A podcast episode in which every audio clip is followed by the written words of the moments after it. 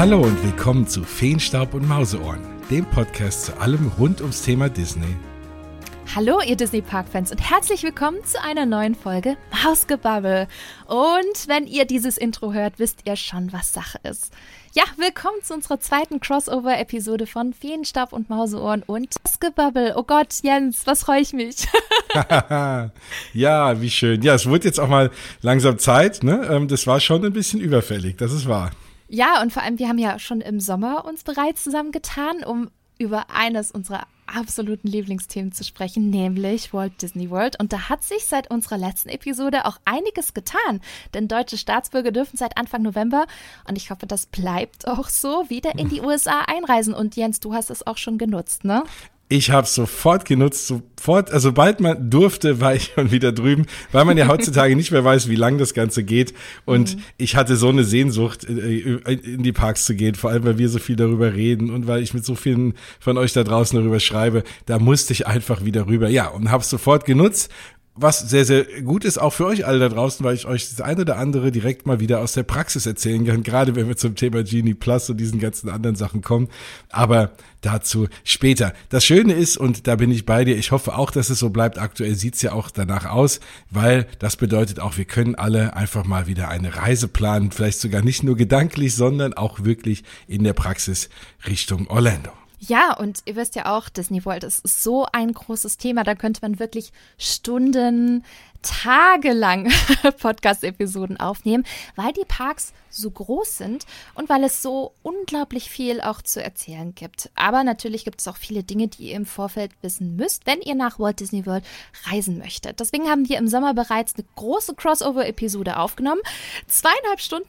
Mhm. Das war auch die längste Podcast-Episode in meinem Podcast. Jens, ich glaube, das haben wir schon äh, ein paar Mal bei dir getoppt, bin ich mit Das kriegen, genau, das kriegen ja. wir öfter mal hin. Das ist, das Und wir haben schon da gesagt, boah, das, das müssen wir splitten. Und wir müssen mehrere Folgen dazu aufnehmen, weil wir so viele Fragen von euch bekommen haben. Mm, und ich glaube, ich spreche für uns beide, wenn ich sage, dass man selbst bei Besuch Nummer 6 oder Nummer 10 immer noch dazulernt, wenn es um das Thema Walt Disney World geht, weil man da richtig eintauchen kann in die Reiseplanung. Ne? Auf jeden Fall und man traut sich, also gerade jemand wie wir traut sich dann oft gar nicht zu sagen, oh, ich habe was Neues gelernt, weil alle da draußen denken, wir wissen alles, aber selbst wir wissen nicht alles. Das mhm. Thema ist so wahnsinnig komplex und selbst wir haben uns noch mal wirklich hingesetzt und auch für diese Folge recherchiert, nachdem wir so viele tolle und spannende Fragen von euch bekommen haben und vielen, vielen, vielen Dank nochmal da draußen. Ja, genau. Und es ist halt auch immer eine Flut an Informationen, die auf einen einprasselt, wenn es ums Thema Reiseplanung für Walt Disney World geht. Und um das so ein bisschen wenig äh, mehr greifen zu können, ähm, haben wir gesagt, okay, ähm, man braucht einfach gute Vorbereitung. Und äh, diese gute Vorbereitung braucht man auch, um halt einfach aus seiner Reise die beste Disney-Reise ever zu machen. Und daher haben wir euch im Vorfeld gefragt, was interessiert in euch eigentlich? Also welche Fragen habt ihr zum Thema Walt Disney World? Und das Feedback, Jens, hast es gerade schon gesagt, war echt gigantisch. An der Stelle auch nochmal ein dickes, dickes Dankeschön. Ähm, denn der erste Teil zum großen Walt Disney World QA war wirklich auch die tatsächlich die erfolgreichste Folge in 2021. Also bei mir zumindest. Ich habe Jens, ich glaube bei dir auch. Kann es sein? Ja, bei mir auch. Und das ist eigentlich spannend, weil es war ja eigentlich die gleiche Folge, ne, die wir beide rausgehauen ja. haben. Und trotzdem äh, gibt es viele Leute, die die, also wir, es war meine erfolgreichste und deine erfolgreichste. Also das zeigt mir, ähm, dass äh, ja, das gut ankommt bei euch da draußen und das hoffentlich auch hilfreich ist. Ja, und das freut mich mega. Und wenn ihr jetzt denkt, boah, die haben jetzt schon so viel erzählt was kann denn da eigentlich noch kommen? ja, einiges. Wir haben mhm. nämlich im ersten Teil schon über den Vergleich über Disney World versus Disney Paris gesprochen, ob es sich lohnt, über die Parks, die Attraktionen, die Wartezeiten und vieles mehr. Wenn ihr da noch nicht reingehört habt, dann freuen wir uns natürlich sehr, wenn ihr das noch nachholt. Aber heute geht es um weitere spannende Themen, die ihr bei eurem Walt Disney World Aufenthalt unbedingt wissen müsst. Es geht um die Shows, es geht um die Feuerwerke, aber auch um eines unserer absoluten Lieblingsthemen, nämlich das Essen und die Essen. Restaurants. und da habe ich schon fast ein wenig Angst, weil immer wenn wir über das Essen sprechen, Jens, ähm, dann läuft uns das Wasser im Munde mm. zusammen und dann bekommen wir richtig Hunger und Sehnsucht. Deswegen mal schauen, wie es heute wird. Und ähm, damit war es es natürlich auch noch lange nicht. Wir sprechen auch über große und andere wichtige Dinge, wie zum Beispiel die Tickets und auch so ein bisschen die Anreise, wie man das aber auch am besten bucht, äh, beziehungsweise das ähm, schauen wir mal, ob wir das heute noch schaffen. Das wird, glaube ich, nämlich eine sehr, sehr lange Folge. Wenn nicht, werden wir das auf jeden Fall in Folge 3 noch verarbeiten. Aber wir beantworten euch zu diesen großen Themen heute all eure Fragen und geben euch einige Tipps und Tricks für euren Walt Disney World Urlaub. Ganz genau. Also es wird auf jeden Fall noch eine dritte Folge geben, weil wir auch noch einen ganzen riesen Themenkomplex haben, nämlich das Thema Hotels. Oh ja. Und das allein ist ja eine riesen Folge wert. Also das ist allein auch eins, zwei Tage manchmal wert, sich die allein mal anzugucken, wenn man vor Ort ist und eins zu planen und im Vorfeld auszusuchen, ist noch mhm. mal schwieriger. Also dazu kommt auf jeden Fall noch eine Folge und wahrscheinlich landen dann da auch das Thema Anreise und, und generell Kosten drin. Tickets haben wir auch heute für euch vorbereitet. Wir schauen einfach mal. Du hast es gesagt, wie weit wir kommen. Mal gucken, ob wir es so wieder bei den zweieinhalb Stunden belassen. Das ist ja eine recht populäre, ein populärer Zeitrahmen. Ja, aber wie gesagt, das, was wir immer sagen, ohne Planung wird der Walt Disney World Urlaub nur halb so schön und deswegen steigen wir mal ein gleich und versuchen euch ein bisschen zu helfen. Das hast du schön gesagt, deswegen lasst uns keine Zeit verlieren, weil ich glaube, die Folge wird sehr, sehr lang.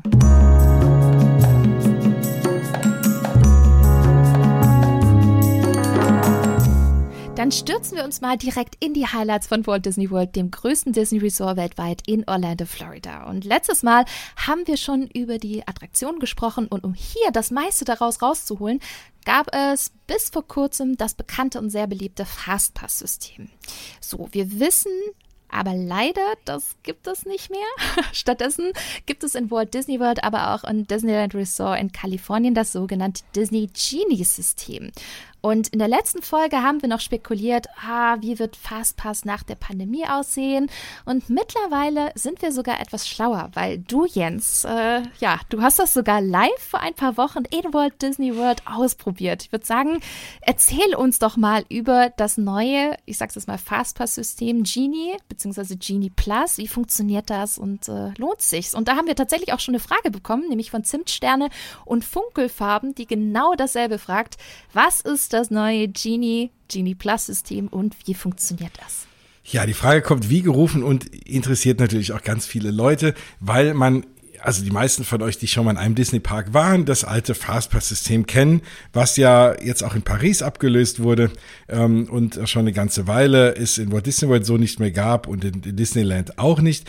Der große Vorteil an diesem neuen System ist erstmal, dass zwei Parks jetzt mal ein identisches System haben. Aber das war ja bislang auch nicht so der Fall. Das heißt, aktuell ist es jetzt so, dass man in Disneyland in Anaheim und in Walt Disney World auf das gleiche System setzt, was schon mal erstmal eine gute Sache ist. Ich weiß, Bianca, du denkst das ähnlich wie ich. Wir hätten es am liebsten, dass es überall auf der Welt gleich wäre, mhm. dass man mit dem gleichen, mit dem gleichen Gerät, mit einem Magic Band oder wie auch immer alles weltweit in einen Disney Parks nutzen könnte. Das wäre schön. So ist es zumindest jetzt aber erstmal in diesen beiden Parks. Aber wir reden über Walt Disney World und da, ja, ist das Ganze ein bisschen komplex auf den ersten Blick. Wir müssen also einfach nur zu sagen, es ist nur der ehemalige Fastpass nun gegen Geld, ist ein bisschen zu kurz gegriffen. Und wir müssen auch ein bisschen Begriffsklärung betreiben. Aber keine Sorge, wie gesagt, es ist am Ende nicht ganz so kompliziert, wie es vielleicht am Anfang klingt, denn es gibt Genie, es gibt Genie Plus es, und es gibt Lightning Lane. So, und es gibt Unterschiede bei Lightning Lanes. Also es gibt auch nicht nur eine Lightning Lane, aber erstmal langsam, da kommen wir gleich zu. Also zunächst gibt es das kostenfreie Genie-System in der My Disney Experience App und das sagen wir auch immer wieder. Ladet euch die App runter. Also sowieso egal welchen Freizeitpark ihr fahrt und vor allem in den Disney Parks, die haben alle eigene Apps und ladet euch die runter, mhm. nicht nur um die Wartezeiten und sonstige Dinge zu sehen oder wenn man sich mal im Park verlaufen hat, eine Map zu haben. Das ist immer alles ganz hilfreich. Aber jetzt aktuell haben wir in dieser My Disney Experience App erstmal das kostenfreie Genie-System. Hier kann man seine Präferenzen hinterlegen in Bezug auf Lieblingsattraktionen, Essen, was man sonst gerne so macht und mag in den Parks. Und dann sagt einem eben dieser Genie, dieser Flaschengeist, hier und da mal einen netten Tipp. Ne? So, ah, hier in der Nähe ist gerade die und die Attraktion, da ist äh, jetzt gerade nicht viel los, ich würde da jetzt mal hingehen. Die fährst du anscheinend ganz gerne. Und da lohnt es sich jetzt gerade mal. Das hilft Disney natürlich generell weiter, auch so ein bisschen um die Vorlieben der Gäste besser einfangen zu können und hilft uns am Ende des Tages ja dann auch, wenn es dann mehr Attraktionen gibt, nach unser aller Geschmäcker vielleicht. Aber natürlich will man das auch nutzen, um die ganzen Attraktionen irgendwie zu planen, um das Staffing zu planen, wie viel Wagen man einsetzt und so weiter. Bringt es denen auch ein bisschen was und einem selber bringt es halt eben was, weil man kriegt hier und da einen Tipp. Aktuell funktioniert das noch nicht ganz so ideal. Also ich habe mich jetzt, als ich dort war, nicht komplett an das Genie-System gehalten, aber es gibt den einen oder anderen Vlogger und YouTuber da draußen, der das mal ausprobiert hat Und da hakt's noch so ein bisschen. Also da hat Genie einen zu Attraktionen geschickt, die teilweise geschlossen waren, mhm. die ne, am anderen Ende des Parks waren, äh, wo doch eine lange Schlange war, sogar länger als sonst. Also klar, wahrscheinlich wurden dann ganz viele dorthin geschickt, dann war es doch wieder mehr. Ähm, also das Thema Balancing funktioniert noch nicht so ganz. Deswegen Genie kann man nutzen, sollte man sich jetzt aktuell noch nicht komplett drauf verlassen. Das wirklich Spannende an Genie ist nämlich die kostenpflichtige Variante Genie Plus. Und Genie Plus kostet aktuell 15 Dollar am Tag pro Person. Das kann man käuflich erwerben, aber auch nicht im Vorfeld. Also ich wollte es auch ein paar Tage vorher, war ich so in der App und dachte mir, oh, wie schön, ich buche das schon mal. Ähm, und dann hat er mir gesagt, nein, nein, du bist ja noch gar nicht da und dein erster Tag ist äh, der und der Tag und dann geht das erst. Das heißt, man kann es an dem Tag kaufen und kann dann auch sich über dieses Genie Plus System Fastpass buchen. Also Genie Plus ist dann doch am Ende der bezahlte Fastpass wie früher.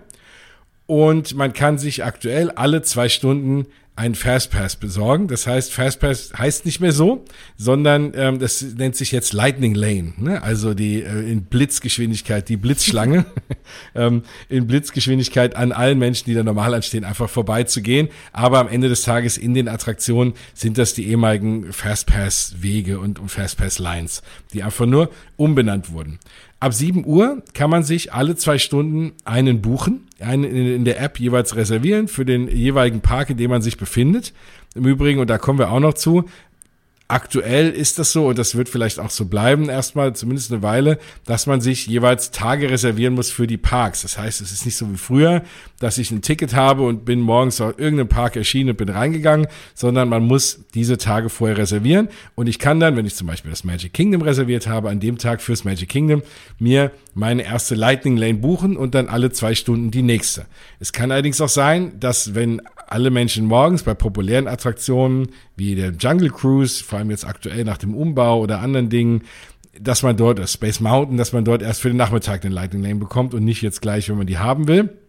Da muss man halt eben warten, kann aber trotzdem zwei Stunden später jeweils dann was Neues buchen. Es gibt äh, eine Ausnahme. Ach so, übrigens, man kann, genau, man kann nur jede Attraktion einmal buchen am Tag. Das ist auch, ja, aus meiner Sicht ein bisschen negative Neuerung zum damaligen Fastpass, weil du konntest natürlich, wenn du eine Attraktion gerne gefahren bist, dir den ganzen Tag über einen neuen Fastpass für diese Attraktion holen und die mehrfach fahren. Das geht mit Genie Plus und Lightning Lane leider nicht mehr. Du kannst dir eine Lightning Lane reservieren für jede Attraktion einmal am Tag. Es gibt eine Ausnahme, nämlich wenn die gewählte Attraktion down ist, sondern ne, irgendwie zur Reparatur oder gerade nicht funktioniert, dann kann man auf eine ausweichen und dann auch auf eine, die man bereits gefahren mhm. ist. Das ist mhm. aktuell die einzige Ausnahme. Ähm, aber ansonsten geht das, geht das halt nicht. Der einzige Weg, den man hat, um eine Attraktion zweimal zu fahren, ist, sich einmal regulär anzustehen, obwohl man schon eine Lightning Lane für später hat und danach nochmal reinzugehen mit der Lightning Lane. Das funktioniert natürlich, aber ansonsten kriegt man keine zwei Lightning Lanes. So. Jetzt haben wir das mit dem Begriff Lightning Lane geklärt und schon ganz oft erwähnt. Es gibt aber noch bestimmte Lightning Lanes, die man zusätzlich bezahlen muss, die man kostenpflichtig buchen kann. Problem ist so ein bisschen, die heißen auch Lightning Lanes. Das ist ein bisschen verwirrend. Also gerade bei den großen Attraktionen in Walt Disney World ist es zum Beispiel, also im Magic Kingdom ist es zum Beispiel Seven Dwarfs Mine Train. In, äh, in den äh, Disney's Hollywood Studios ist es äh, Rise of the Resistance zum Beispiel, aber auch Mickey Minnie's Runaway Railway. Und so zieht sich's halt durch. Immer halt die Top-Attraktionen, also Flight of Passage zum Beispiel dann auch noch. Und in Epcot wäre es dann äh, Frozen auf jeden Fall. Da ist es so, dass man eben einen Bezahl-Fastpass sich kaufen muss, noch zusätzlich. Wie gesagt, der heißt auch Lightning Lane. Und wenn man auf die Attraktion schaut oder auf die Karte schaut, dann ist die Lightning Lane Attraktion mit LL abgekürzt mit so einem kleinen Logo. Da sieht man aber erstmal nicht, ist es eine Lightning Lane, die ich in der App buchen kann oder ist es eine, die ich besonders bezahlen muss. Das macht es ein bisschen schwieriger und auch aus meiner Sicht ein bisschen verwirrend. Da hätte man vielleicht mit anderen Namen arbeiten können oder Lightning Lane Plus oder wie auch immer finden. Aber diese Lightning Lanes, und das ist so ein bisschen das Äquivalent zu, wie es aktuell in Disneyland Paris ist, da sind es ja eigentlich nur noch bezahlte Fastpasses. Da zahlt man zwischen 9 und 15 Dollar pro Person und muss sich dann dort weniger anstellen. Diese Bezahl-Lightning Lanes kann ich aber auch buchen, wenn ich kein Genie Plus an dem Tag habe. Also, ich weiß, es ist ein bisschen mhm. verwirrend. Also, man kann es abstempeln mit Genie Plus, ist der klassische Fastpass Wenn ich aber in diese besonderen Attraktionen rein will und bin auch bereit, dafür extra Geld zu zahlen und ich sage, ich will nur da reinspringen, an allen vorbei, bei den anderen stelle ich mich von mir aus gerne an, kann ich auch für diese Attraktion mir eine Lightning Lane kaufen, ohne Genie Plus zu haben. Es gibt aber keine Attraktion, die ich sowohl in Genie Plus buchen kann, kostenlos oder für diese Pauschale, die ich natürlich an dem Tag bezahlt habe, und die ich zusätzlich nochmal einzeln buchen kann. Also es gibt die Attraktionen nur entweder oder. Mhm. Immerhin das ist schon natürlich eine ganz nette Sache. Vor allem, wenn man jetzt nicht zu viel Zeit hat oder auch nicht zu viel Zeit mit Anstehen verbringen will. Ich habe das genutzt an meinem ersten Tag und das war auch, ich hatte, war, bin mittags in die Parks, ich hatte also nur einen halben Tag, war in den Disney's Hollywood Studios und habe mir gedacht, na ja, dafür jetzt noch Genie Plus zu kaufen, vor allem in den Hollywood Studios sind auch nicht so viele Attraktionen da drin in Genie Plus, dazu komme ich auch gleich nochmal dann habe ich mir gedacht, das, das mache ich nicht, aber ich wollte unbedingt Mickey und Minnie's Runaway Railway fahren. Und da war natürlich die Anstiegszeit relativ lang, eine knappe Dreiviertelstunde. Und da habe ich mir gedacht, okay, die neun Dollar gibst du jetzt aus, hab mir in der App für neun Dollar das mhm. Zeitslot gebucht. Auch da kann man jetzt nicht kommen, wann man will. Da gibt's auch Zeitslots. Und zum Beispiel für Rise of the Resistance ist in diese Zeitslots selbst die Bezahlszeitslots für die 15 Dollar pro Person schon morgens relativ schnell weg. Also auch da, ne, das gibt's nicht unbegrenzt, diese Lightning Lane Geschichte. Und ja, und dann bin ich relativ schnell an allen vorbei und war innerhalb von, weiß ich nicht, drei Minuten in der Pre-Show. Also das hat mir wirklich 45 Minuten Lebenszeit mhm. gespart. Für eine Person neun Dollar, und das ist ja das Thema, was wir immer sagen, für eine Person finde ich geht's. Wenn ich jetzt mit der Familie da bin, dann muss das für vier Personen zahlen, hm, dann schlucke ich schon mal eher. So, und das ist halt so ein bisschen das Thema. Man muss aber immer in der App schauen. Also das, was ich ja eben schon sagte, weil aktuell es so ist, dass sich auch das Thema Bezahl-Lightning Lanes je nach Besucheraufkommen ändern kann. Also es gab auch schon Tage, da ähm, war zum Beispiel Rise of the Resistance äh, als ganz normale Lightning Lane zu buchen und nicht als Bezahl-Lightning Lane in der, in der mhm. Genie Plus App, je nachdem, wie viel halt gerade los ist. Auch die Preise variieren. Gerade in Disneyland hat man das jetzt sehen können. Da ging es auch irgendwie mal hoch und runter mit verschiedenen Attraktionen. Also da muss man, ja, muss man immer ganz gut schauen. Ähm, Jetzt ist es so ein bisschen die Frage, ne, das fragt ihr euch wahrscheinlich auch, lohnt sich das denn? Also, weil klar, selbst 15 Dollar für Genie Plus ist natürlich eine Stange Geld. Wenn ich jetzt sechs, sieben Tage da bin mit der ganzen Familie, das, das rechnet sich schon irgendwie zusammen. Aber lohnt sich das denn auch? Und das ist ein bisschen so eine knifflige Sache. Also, wie gesagt, für die bezahlbaren Lightning Lanes, für die ganz besonderen, ganz tollen Attraktionen, wenn man eh Geld ausgeben will, die kann man auch so fahren. Das Geld kann man so ausgeben, da brauche ich kein Genie Plus zu. Es hängt alles sehr stark vom Park und der Besuchermenge ab. Also im Magic Kingdom zum Beispiel gibt es viel mehr Lightning Lane Attraktionen als beispielsweise in Epcot. So, in Epcot sind, sind verschiedene Attraktionen, äh, die man über Genie Plus buchen kann. Äh, äh, Journey to Your Imagination, so, da stehst du nie länger als 10 Minuten äh, Spaceship Earth stehst du auch nur maximal 20 Minuten. Ähm, Living with the Land, die Bootfahrt, stehst du auch nie länger als eine Viertelstunde. Das sind alles Lightning Lane Attraktionen in Genie Plus. So, klar, dann bist du mit Genie Plus noch mal schneller, aber um sich hier und da fünf oder zehn Minuten zu sparen oder auch die, die Nemo Attraktion, ähm, The Seas with Nemo and Friends, da stehst du auch nie wirklich lange. Und da muss man halt wirklich, außer einem Tag, in dem es wirklich voll ist. Dann lohnt sich Genie Plus. Aber ich würde zum Beispiel sagen, jetzt für Epcot, an einem Tag, in dem nicht viel los ist, braucht man Genie Plus nicht so wirklich. Magic Kingdom hingegen kann man es eigentlich immer gut gebrauchen, allein mhm. wegen der Fülle an Attraktionen. Also das muss man selber ganz gut planen. Natürlich hat man in Genie Plus auch noch eine kleine Nettigkeit drin, nämlich verschiedene Filter für die Handykamera. Aber mhm. gut, also wenn man die braucht, klar, die hat man da auch mit drin, aber das ist eher ein bisschen ein kleinerer Perk. Also, das ist genau das Thema. Mir ging es so im Magic Kingdom an meinem zweiten Tag. Ich hatte Pirates gleich morgens gebucht. Oh, ich kam rein in den Park, super, es gibt einen Pirates Fastpass. Den buche ich mal schnell, weil ich wollte dann äh, direkt erstmal zum äh, Jungle Cruise gehen oder Jingle Cruise, weil es die Weihnachtsvariante war. Und hatte mir danach Pirates gebucht. Ja, bin dann zu Pirates gelaufen und da war Pirates auf 10 Minuten. Also bin ich dann einfach so Pirates gefahren, hatte meine Lightning Lane aber erst für eine Stunde später. Aber als dann die Lightning Lane anbrach, war ich schon ähm, im, äh, am anderen mhm. Ende des Parks im, äh, im, im New Fantasyland so und hatte dann keine Lust mehr zurückzulaufen, hab den dann irgendwie verfallen lassen. Man kann die auch zurückgeben, wenn man nett ist. Und ähm, das ist im Übrigen auch der Tipp für diese Bezahl-Lightning-Lanes. Da poppen immer wieder über den Tag mal welche auf, weil Leute sagen, ach, sie gehen früher aus dem Park, geben den wieder zurück. Also da auch immer mal reinschauen unterm Tag. Aber das ist so ein bisschen das Thema, das muss man sich einfach überlegen nutzt man das immer. Den für Pirates hatte ich dann leider ein bisschen rausgeschmissen. Äh, ja, und das, das muss man sich einfach mal anschauen. Wenn eben nicht so viel los ist in den Parks, dann ist Genie Plus keine so Riesenhilfe und dann für mehrere Leute das zu bezahlen, muss man eben einfach gut überlegen.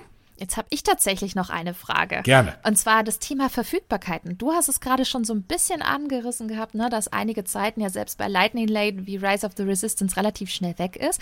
Jetzt kenne ich noch die alte, das alte Fastpass Plus System, wo man sich vorab schon einloggen konnte, vor allem als Disney Hotelgast. Da ging das 60 Tage vorher, dass du online deinen Fastpass äh, buchen konntest. So, das war immer eine kleine virtuelle Schlägerei.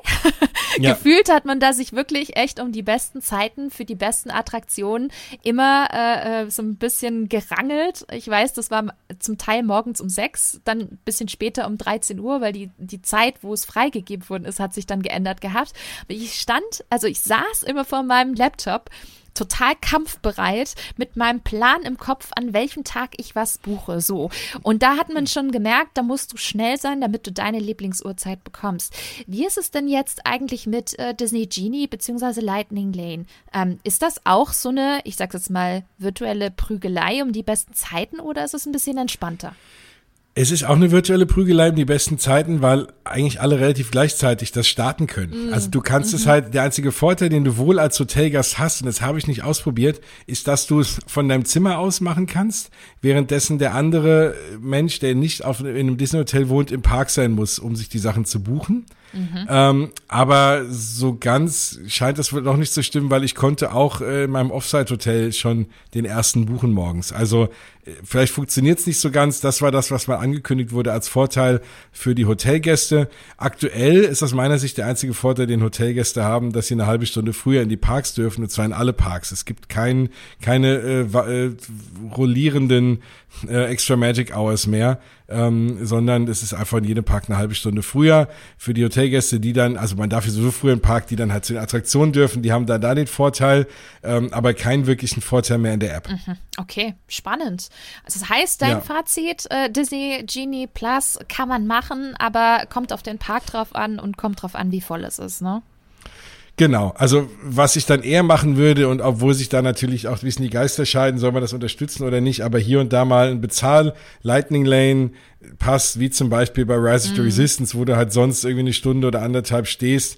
Klar, ne, auch da wieder für eine Familie vierköpfig mal 15 Dollar bist du halt dann auch bei 60 Dollar, aber du bist dann halt, also du hast halt allen irgendwie eine Stunde ihres Lebens gespart. Das könnte man mal machen.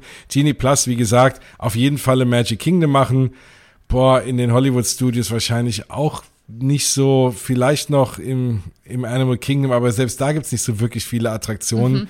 Klar, da hast du, wartest du bei Dinosaur ein bisschen weniger, bei Everest, aber es kannst du halt auch nur einmal nutzen. Ja, also es ist für mich eher, ich sehe den Vorteil im Magic Kingdom, da würde ich es machen. In anderen Parks einfach mal gucken, es sei denn, man ist zu irgendeiner Peak-Season da, dann lohnt sich natürlich trotzdem. Ein Hoch auf die kinderlosen Millennials, die dann quasi nur für sich den Fastpass bzw. Lightning Lane dann bezahlen müssen. Ja, mir, mir, mir graut schon vor April, wenn ich mit der Familie, ob ich dann irgendwie 40 Dollar für Mickey mm. Minis Runway Railway ausgebe für Person, weiß ich nicht. Ja, mal gucken. Ja, das ist immer noch mal was anderes, wenn man, keine Ahnung, mit einer Freundin zum Beispiel geht und man ist zu zweit oder jeder ist quasi für sein eigenes Budget zuständig. Ich glaube, dann ist die Schwelle oder die Hemmschwelle auch nicht so hoch. Dann könnte man schon mal sagen, ah ja, komm, das machen wir jetzt. Aber als Familie überlegt man sich schon zweimal. Da hast du vollkommen recht. Absolut. Ja, äh, wir, wir reden ja quasi schon so ein bisschen über die Attraktionen und das Ganze. Und ich weiß, Jens, für uns beide sind ja die Attraktionen wirklich das Highlight in den Disney Parks. Aber es gibt auch noch ganz viele andere tolle Dinge, die man in Walt Disney World erleben kann. Ähm, und da gibt es was ganz Besonderes, nämlich äh, das Entertainment und die Shows. Und wenn man natürlich vier große Disney Parks hat, wie in Walt Disney World, kann man davon ausgehen, dass diese Parks auch ein echt gutes Entertainment-Angebot haben. Und wer uns schon eine Weile zuhört äh, und kennt, weiß sicherlich, dass äh, ich ein großer Entertainment- und Showmensch bin. Jens aber eher nicht so sehr. halt, da muss ich ein paar Ausnahmen hinzufügen. Okay. Nein, also es gibt ein paar Shows, die mich schon da echt gecatcht haben. Vor allem äh, großer Fan der meisten Abendshows. Das ist ja nochmal ein anderes Thema. Und es gab mal, aber die gibt's leider nicht mehr, ähm, gab es mal in den Hollywood Studios den Glöckner von Notre Dame als Show. Und das fand ah. ich so ah, großartig, mhm. weil es auch mein Lieblingsfilm ist. Und da war ich echt immer hin und weg. Und gerade die gibt's leider nicht mehr. Also man kann mich schon kriegen mit Shows, wenn man aber dann die Shows äh, einfach aufhört die, die ich mochte, dann bin ich ein bisschen sauer. ja, du hast es gerade schon gesagt, was dir auch gut gefällt, das sind vor allem die Abendshows und die Feuerwerke und äh, die großen Feuer oder die größten Feuerwerke, die kriegt ihr derzeit einfach in Orlando. Das war schon immer Fakt. Das ist einfach Fakt, ne? Also Anaheim und Shanghai sind da einfach super aufgestellt, aber den größten Wow-Effekt hat man einfach in Orlando. Das war schon mit Wishes der Fall. Jetzt Happily Ever After war einfach exzellent. Und auch wenn die neue Show Disney Enchantment ein wenig unterschiedliche Meinungen hervorbringt als die Vorgänger, ist es in puncto Feuerwerk und Pyrotechnik einfach richtig genial.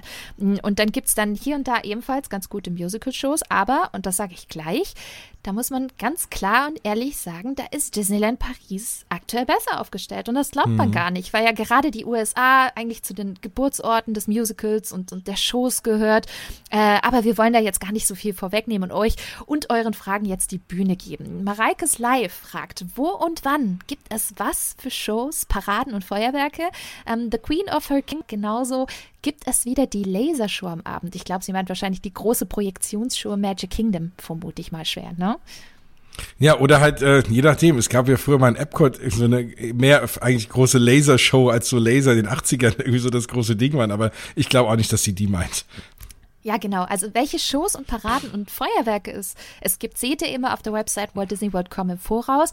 Aber, und das hat Jens auch schon äh, gerade sehr, sehr gut formuliert, die My Disney Experience App, die ist unglaublich wichtig für euren Walt Disney World Besuch, weil die ist super praktisch. Ihr könnt nicht nur die Wartezeiten sehen, ihr habt dann nicht nur die Möglichkeit mit Disney Genie und Genie Pluses zu buchen, sondern ihr könnt dann natürlich auch immer alle Showzeiten auf einen Blick sehen.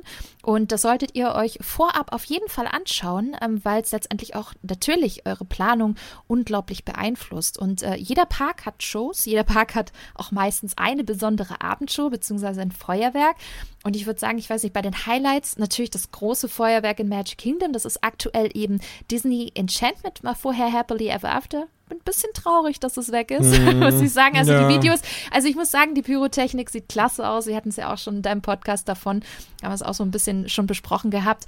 Ähm, aber auch da sollte man das einfach nicht äh, verpassen. Und genau dasselbe natürlich auch in den Hollywood Studios. Da habt ihr Fantasmic, was ja nächstes Jahr groß wieder zurückkommt, in einer überarbeiteten Version. Da freue ich mich sehr drauf. Ich glaube, das sollte man definitiv verpassen. Dann gibt es regelmäßig auch immer das Star Wars, äh, Star Wars Feuerwerk Galactic Spectacular, was mir immer persönlich super gefallen hat.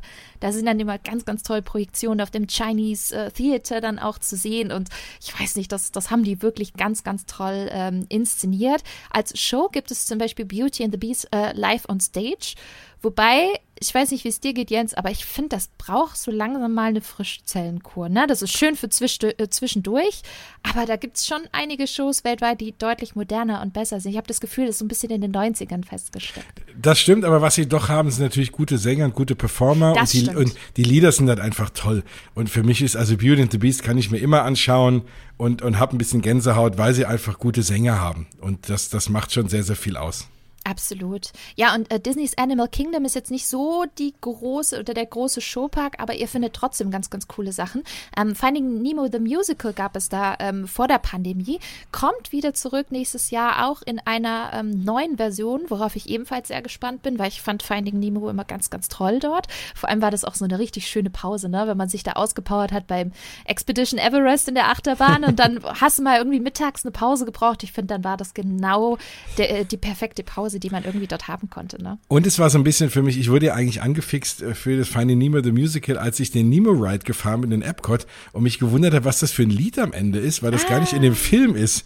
Und, ja. äh, und ich fand dieses Lied so schön und dann hat mein Sohn es immer mitgesungen. Ich so, was, was ist das denn für ein Lied? Und dann ist mir aufgefallen, dass das ein Finding Nemo the Musical ist. Und dann habe ich mir das erstmal angeguckt und äh, ja, und war schon irgendwie hellauf begeistert.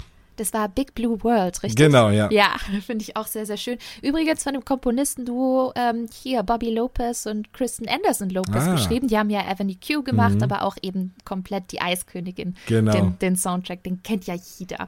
Ja. Ähm, genau, und natürlich haben wir Festival of the Lion King in Animal Kingdom, aber ich glaube, da sind wir hier von Paris ziemlich verwöhnt. Also während Disney in Paris schon die Show gesehen hat, ich finde dagegen ist Festival of the Lion King ganz nett Aber ich finde das in Paris mittlerweile deutlich besser. Also. Mhm. Gut, es ist natürlich was ganz anderes, ne? Da hat man natürlich die ganzen Lion King Lieder, Festival of the Lion King im, äh, im Animal Kingdom ist ja wirklich eher so ein bisschen, ja, also in eine Show, die jetzt nicht irgendwie das Musical ist, sondern mit, mit, äh, mit ein paar Artisten und Charaktern und äh, viel für Kinder. Aktuell natürlich auch in einer abgespeckten, äh, weniger interaktiven Version noch, aber also ich finde gerade für Kinder bietet die, die Animal Kingdom Variante fast noch mehr.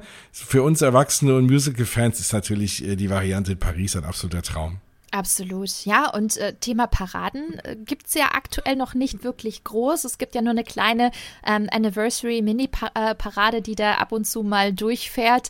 Ähm, und wir hatten ja davor Festival of Fantasy, die war wirklich sehr, sehr schön. Da waren einige sehr, sehr toll gestaltete Wegen aus äh, vorherigen Paraden von Tokio zu sehen. Und äh, wenn man hört Tokio-Paraden, dann kann das nicht gut sein, weil die besten Paraden weltweit bei Disney gibt es einfach in Tokio. Deswegen auch eine sehr, sehr tolle pa äh, Parade.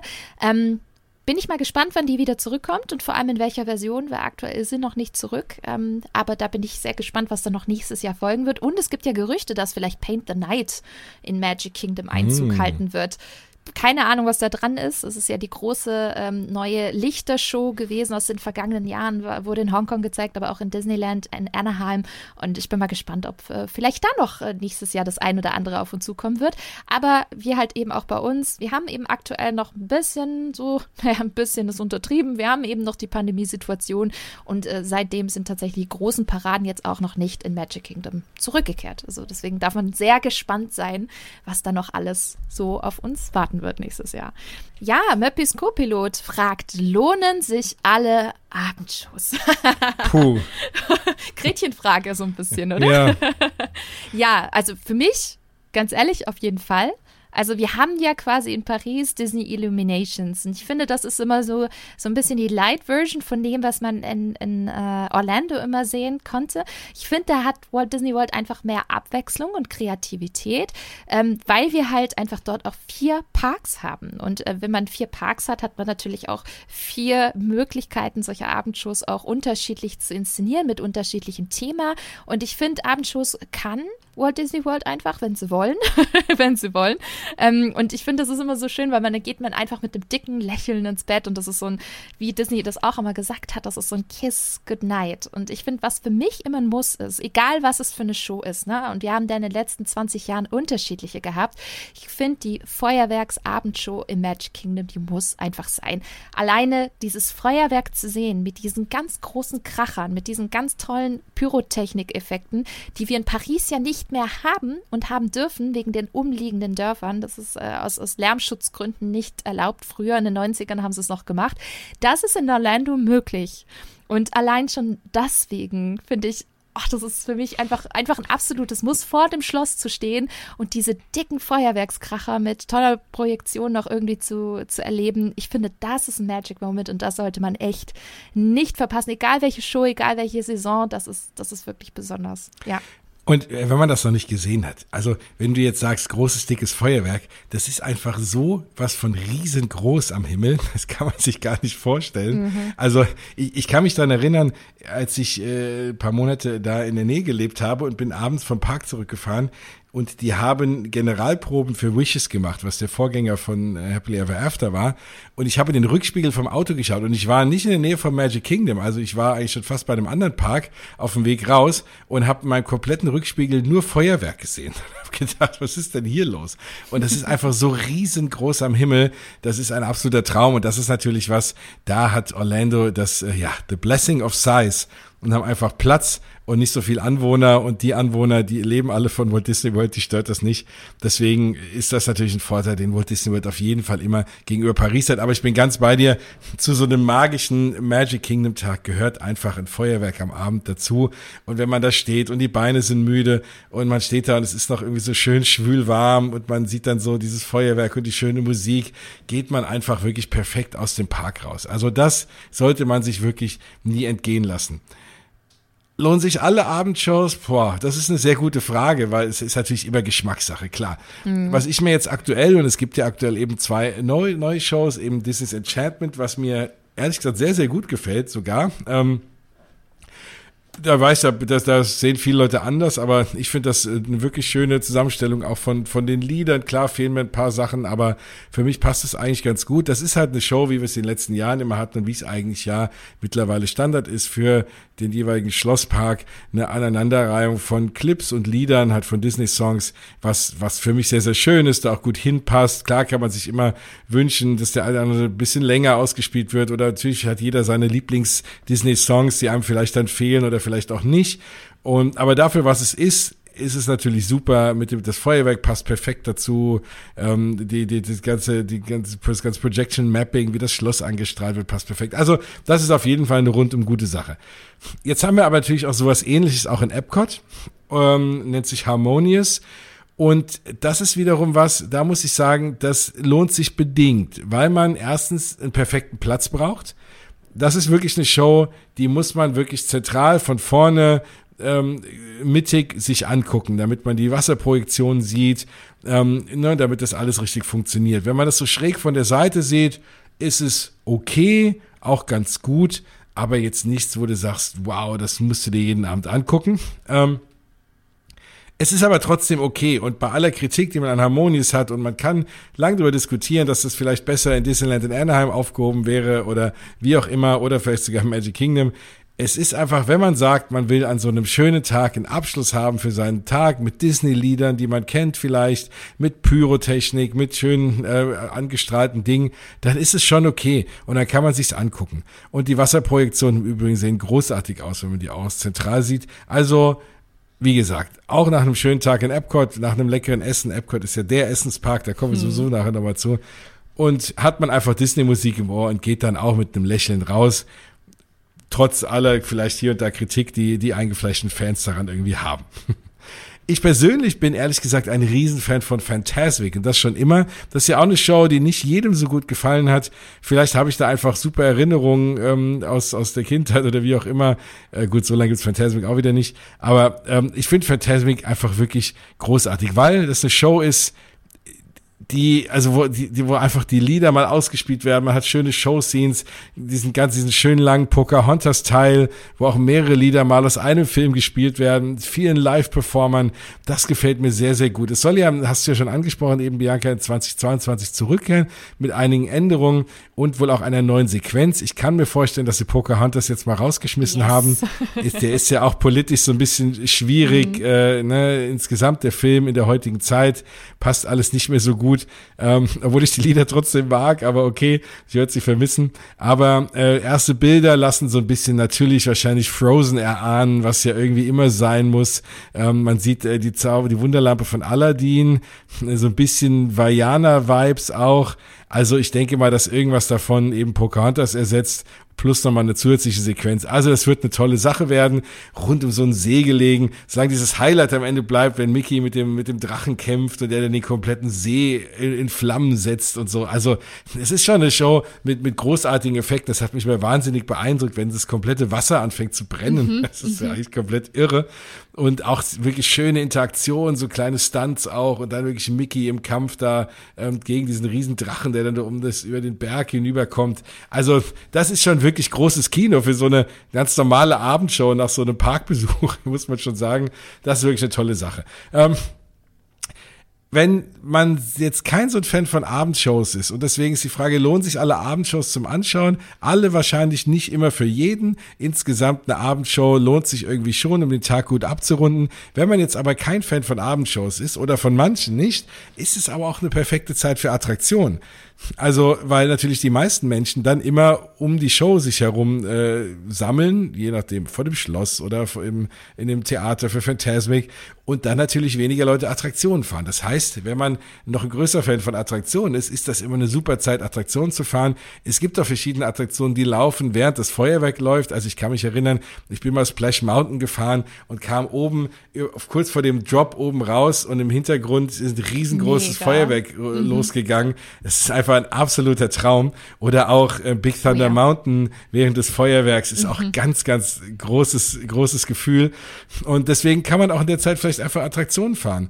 Oder während, als es noch River, River, Rivers of Light gab, also die machen, die, kommen immer mit schwierigen Namen. Es ist nicht so schlimm wie Mickey in Minis Runaway Railway, aber Rivers of Light hat mich auch hinter mal erwischt, so wie eben. Also, als es noch Rivers of Light gab, und da stehe ich im Übrigen zu, das schneiden wir nicht raus, im Animal Kingdom ähm, lief, äh, bin, bin ich halt, war ich nie ein Riesenfan von, muss ich ehrlich gestehen. Und direkt nebendran ist ja Expedition Everest so. Und da alle Leute sich Rivers of Light angeschaut haben, bin ich an dem einen Abend irgendwie fünf oder sechs Mal hintereinander Expedition Everest gefahren, ohne so anzustehen, gut. konnte sogar einmal sitzen bleiben.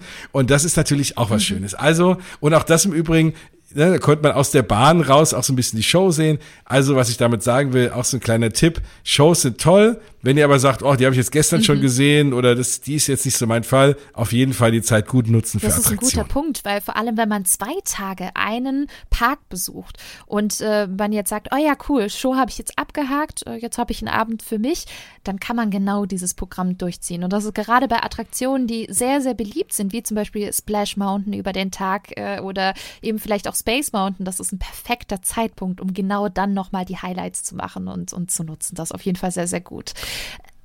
Aber eines will ich noch ergänzen. Und wenn man so ein großer Fan von Abendshows ist, lohnt sich auf jeden Fall auch das Thema Parkhopping. Da kommen wir später noch zu, dass, was das kostet und so weiter. Aber es gibt ja Varianten, dass du Tickets für einen Park hast oder dass du dir einen Parkhopper-Add-on dazu kaufst und dann kannst du aktuell ab zwei Uhr nachmittags durch verschiedene Parks fahren oder hin und her springen. Und das ist zum Beispiel schon schön, wenn du sagst, hey, du hast jetzt einen ganzen tollen Tag im Animal Kingdom gehabt und da gibt's jetzt abends keine große Abendshow oder der macht ja auch relativ früh zu, der Park, dass du dann sagst, hey, ich fahre jetzt nochmal nach Epcot in aller Ruhe und guck mir Harmonious an oder ich fahre ins Magic Kingdom und guck mir da eben noch die Abendshow an. Also das kann man natürlich dann auch so ein bisschen hin und her tauschen und wenn man dann großer Fan von ist und auch sagt, hey, ich gucke mir die auch gern zehnmal an, äh, weil sie so toll ist, dann lohnt sich vielleicht auch da das Parkhopping. Das ist ein super für. guter Tipp, weil wir tatsächlich selber bei unserem letzten Trip gemerkt haben, dass wir an einem Abend mal richtig platt und fertig waren und wir gesagt haben, ja gut, nee, das, das können wir irgendwie heute Abend nicht noch machen. Also Feuerwerk ist too much, wir gehen lieber heute ein bisschen früher ins Bett und wir haben dann durchaus zum Beispiel Happily Ever After auf den anderen Tag verschoben, weil wir gesagt haben, ach komm, wir machen das am Mittwoch, da sind wir ein bisschen fitter. Und ihr wisst nie, mhm. wie ihr körperlich drauf seid. Ihr werdet, also wirklich, das, das ist eine sehr dankbare Sache, wenn ihr auch mehr Tage einplant und so ein bisschen auch switcht und nicht irgendwie einen Tag volles Halligalli-Programm macht und dann abends euch noch die Show gebt, weil die ist dann auch teilweise irgendwie um 21.30 Uhr oder so. Und das kann durchaus mit Jetlag für jemand aus Deutschland, der frisch eingereist ist, durchaus anstrengend sein. Deswegen ähm, nimmt euch ruhig die Zeit, macht euch da keinen Stress. Wenn ihr mehr Zeit habt, dann ja, geht durchaus auch mal an einem anderen Tag und äh, macht genau diese Parkhopping-Funktion. Das ist sehr, sehr praktisch. Ähm, ja, wir reden ja äh, über das Thema Shows. Und wenn wir vom Thema Show reden, dann geht es natürlich aber auch um so Special Shows und Special Events. Und auch die hat Walt Disney World ähm, wirklich sehr gut zu bieten. Wir haben zum Beispiel zu Halloween besondere Events, wo man ein extra Ticket für benötigt und an dem Abend auch ganz, ganz viele, ja, einen ganz tollen Park hat, quasi mit vielen Highlights, mit Special Parades, aber auch Shows. Und da gibt es eine, die ich äh, vor der Pandemie mitbekommen habe. Und äh, zu dem gibt, also zu dem Thema gibt es auch die nächste Frage. Denn die Sabine Bialojan, ich hoffe, ich habe es richtig ausgesprochen, fragt: Hast du Tipps für die Mickey's Very Merry Christmas Party? Und ich muss sagen, tatsächlich war die Mickey's Very Merry Christmas Party eine ein so wirklich das coolste Event, was ich in Disney World erleben durfte. Das war der absolute Wahnsinn. Und deswegen aktuell aufgrund der Pandemie gibt es dieses Event nicht, aber man kann nur hoffen, dass es äh, diese äh, Very Merry Christmas Party nächstes Jahr wieder gibt. Ähm, Aktuell gibt es ja die After Hours. Das ist so ein teureres Event mit geringerem Angebot. Es gibt zwar ähnliche Shows und alles, aber es ist deutlich teurer und es ist auch nicht so lang und es gibt auch nicht ganz so viel wie in den letzten Jahren. Mhm. Also generell diese, generell diese After-Hour-Events sind ja eigentlich auch wenn man so will, eigentlich bezahlte Fastpasses, ne? Weil du wirst reingelassen mit weniger Leuten und kannst einfach viele Sachen fahren. Um diese verschiedenen After-Hour-Events mal zusammenzufassen, die jetzt nicht so ausschweifend sind wie eben die Christmas, äh, Christmas-Events oder eben die Halloween-Events. Genau, dafür lohnt es sich auf jeden Fall. Nur wenn du halt zum Beispiel ein Showmensch bist oder eher so dieses Gesamtexperience-Erlebnis haben möchtest, da waren die alten Partys vor der Pandemie deutlich mhm. besser und hatten ein größeres Angebot. Und da ist es auf jeden Fall wichtig, dass ihr euch immer gut überlegt, was ihr denn von diesen exklusiven Highlights, die ihr nur an diesem Abend erleben wollt und könnt, ähm, euch überlegt, was, was möchte ich davon denn sehen? Ne? Also ihr konntet da zum Beispiel unterschiedliche Cookies, ich habe auch gesehen, es gibt wohl einige Cookie-Stations wieder in Orlando. Ähm, da kann man zum Beispiel Cookies an bestimmten Stations sich holen, unterschiedliche Geschmacksrichtungen. Man kann sich Gingerbread Mans holen, man kann unterschiedliche Getränke gratis bekommen, wie heiße Schokolade oder Apple Cider an, an ganz, ganz vielen Orten im Park. Und da sind wirklich auch ganz leckere Sachen dabei. Das kann man da so ein bisschen im Vorbeigehen dann immer äh, mitnehmen und snacken. Und dann gibt es natürlich auch ganz, ganz viele exklusive Shows. Da hast du zum Beispiel Mickeys, okay, der Name ist ein bisschen länger, Most Merriest Celebration Show. Das ist so quasi die Schlossshow und die ist wirklich toll und aufwendig gemacht. Die, hat, die war wirklich so toll, die haben wir gleich dreimal gesehen, weil sie einfach so gut war. Und äh, du hast ein ganz, ganz großes Ensemble an Tänzern und auch Live-Sänger. Du hast ganz, ganz viele Characters. Du hast tolle Weihnachtssongs, wie zum Beispiel Feliz äh, Navidad. Wir waren unglaublich begeistert. Also wenn ihr die Möglichkeit habt, bei diesen Partys, wie jetzt zum Beispiel der Christmas Party, so eine Schlossshow mitzunehmen, dann nehmt die unbedingt mit. Wir waren völlig begeistert. Hm, was auch ganz, ganz toll ist, ist die Once Upon a Christmas Time Parade. Die ist der absolute Klassiker. Und für mich eine der wirklich Nonplusultra-Weihnachtsparaden weltweit. Wobei, uh, ich muss schon sagen, seitdem Disney in Paris jetzt die neue Weihnachtsparade rausgehauen hat, ja. die finde ich sogar noch besser, muss ich sagen. Aber auch die wirklich, die ist klasse, vor allem weil die unglaublich lang ist. Die braucht wirklich über 20 Minuten. Die hat ganz viele Tänzer, die hat super viele Wegen. Und was ich äh, ganz, ganz toll fand, Du hast sogar gerochen. Es gab sogar so richtig Geruchseffekte. Du hast Peppermint, das Pfefferminz gerochen, du hast Zimt gerochen, du hast Lebkuchen gerochen. Also das war wirklich so ein multisensuales Event. Dann hat es auch noch mal geschneit wie verrückt auf der Main Street. Das ist wirklich was, was ich auch unbedingt euch empfehlen würde. Und hier als Tipp, schaut euch die zweite Parade an am Abend, weil es gibt nämlich zwei Zeiten eine ein bisschen früher und die eine ist erst so gegen 23, 23.30 Uhr. Zu dem Zeitpunkt sind die meisten Familien schon weg, weil die Kids sind alle total müde und die verlassen da auch schon ganz, ganz fleißig den Park. Und genau deswegen kriegt ihr da viel bessere Plätze und es ist auch deutlich leerer als in der, ja, zu der ersten Paradenzeit. Deswegen versucht auf jeden Fall da einen Platz zu bekommen. Am besten äh, ähm, auf der Main Street mit Blick aufs Schloss. Und äh, das ist wirklich was, was mhm. ganz, ganz Besonderes. Und ähm, ein ganz, ganz wichtiger Tipp auch, wenn ihr wisst, oh, ich fahre Walt Disney World im Herbst oder jetzt halt eben zur Weihnachtszeit und ich möchte so eine Party mitnehmen, dann auf jeden Fall möglichst früh Tickets kaufen, weil ganz, ganz viele Abende verkaufen sich unglaublich schnell aus, weil diese Abende eine geringere Kapazität haben. Die lassen nicht so viele Leute rein wie tagsüber. Dadurch ist es auch alles angenehmer. Die Wartezeiten sind auch ein bisschen, äh, was ein bisschen, ist deutlich geringer und man hat so ein bisschen mehr Privatsphäre in dem Park. Aber dadurch sind die Tickets halt auch unglaublich beliebt und ganz, ganz schnell weg. Deswegen, sobald es die Tickets gibt und ihr wisst, hey, ich bin in dem Zeitraum da. Am Freitagabend ist so eine Party, die nehme ich da mit. Das passt in meine Planung rein. Kauft euch die Tickets vorab, dann habt ihr nämlich die auch safe. Und äh, oftmals ist es so, ja, ihr könnt ja schon relativ früh rein an dem Tag dann mit diesen extra Tickets, also auch schon um 16 Uhr. Dann fragen sich auch viele, hm, was mache ich denn davor?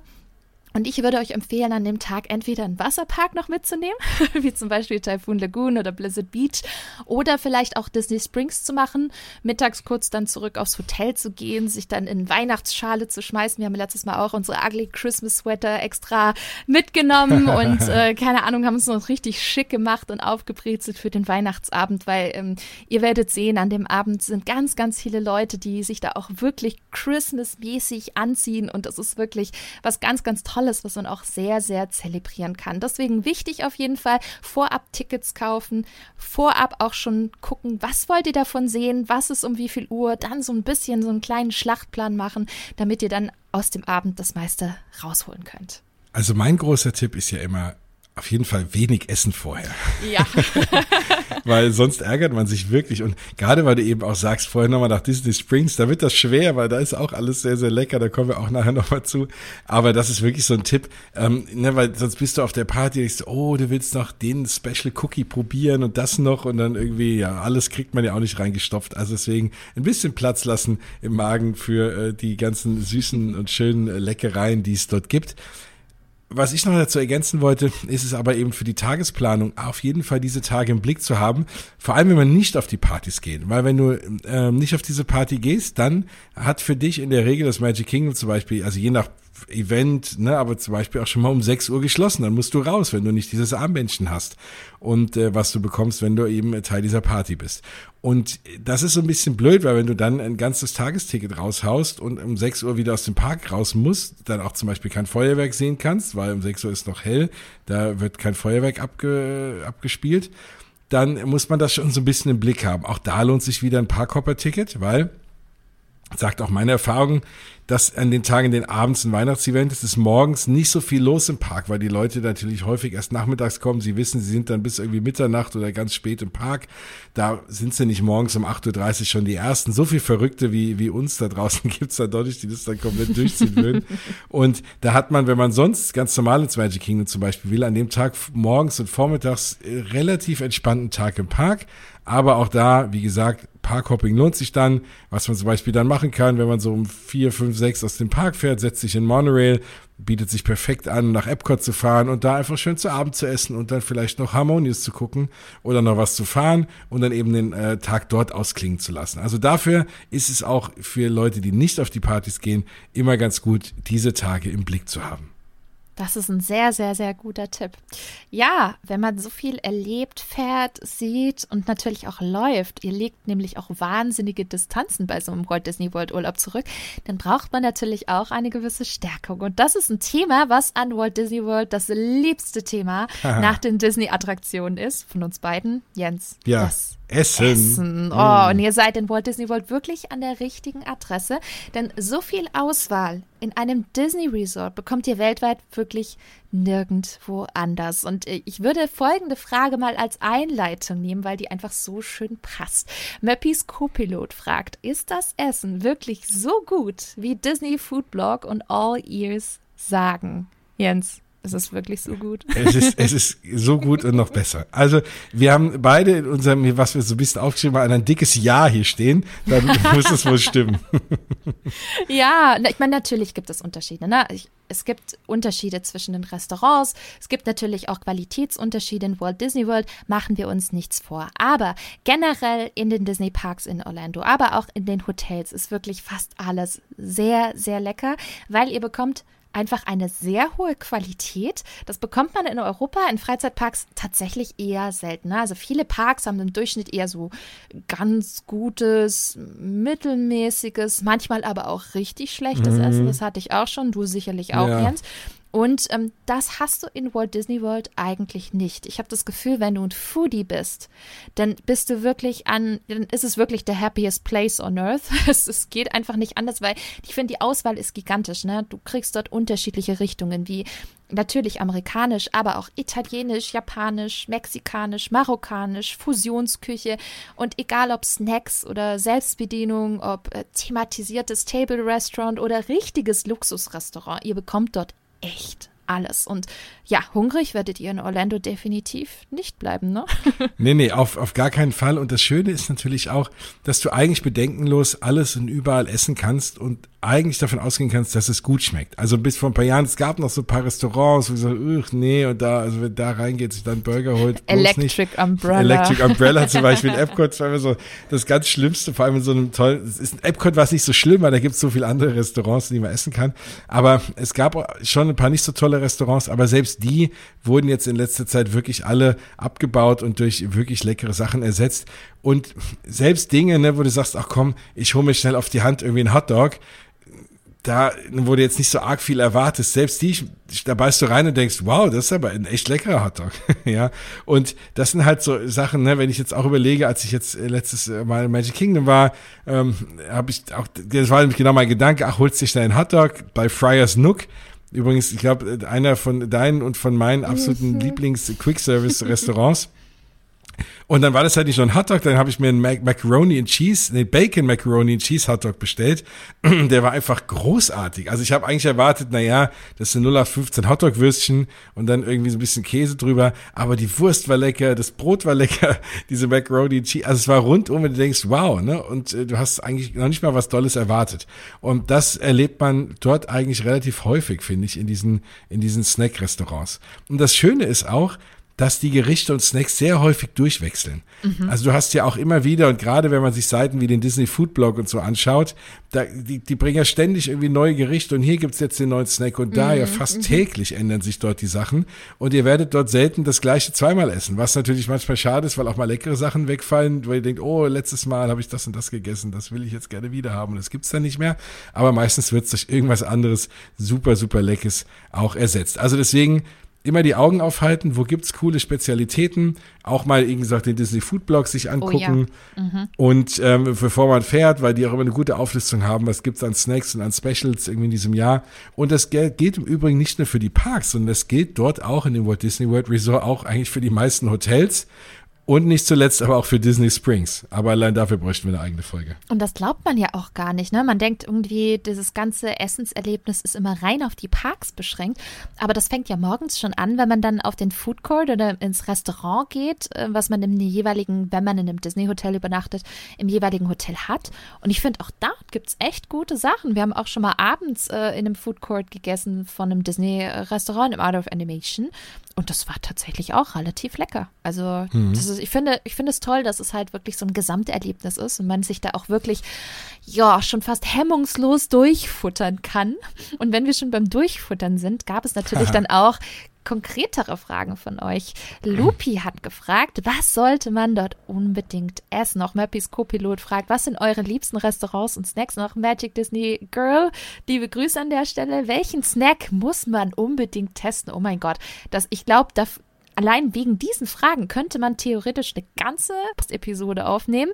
Deswegen ist es, glaube ich, ziemlich hart. Ähm, ich denke, wir belassen es jetzt erstmal bei den Highlights und gucken mal, ob wir vielleicht tatsächlich mal eine größere Folge zum Thema Essen irgendwie aufnehmen. Aber ähm, ja, es ist, es ist hart, aber es gibt so viele leckere Snacks, es ist der Wahnsinn. Angefangen zum Beispiel bei den Waffeln bei Sleepy Hollow Magic Kingdom gibt es entweder mit Nutella und Früchten oder eben auch Chicken, eine salzige Variante, ist beides super lecker. Ich finde, das kennt man in Deutschland irgendwie gar nicht. So Chicken and Waffles, das ist auch so ein amerikanisches Ding. Und ich habe mhm, am Anfang auch was gedacht, äh, was hier, Hähnchen und Waffel, das passt doch gar nicht. Bei uns sind Waffeln eher so, weißt du, Haus im Apfelmus oder Puderzucker drauf. Und äh, in den USA isst man das mit Hähnchen, aber es ist halt ein bisschen anderer Waffelteig. Und ich finde, das schmeckt echt gut. Das war wirklich super, super lecker. Und du hast es gerade schon gesagt, Friars Nook. Das ist nicht so, ich sag's jetzt mal, das klassische Quick-Service-Restaurant, ähm, wo man jetzt mit dem Tablett durchgeht und Indoor-Dining hat und sich hinsetzen kann, sondern das ist halt eigentlich eher so ein Service-Counter, was halt offen ist. Und dann geht man halt hin und äh, sucht sich halt draußen irgendwie was zum, zum Hinsitzen.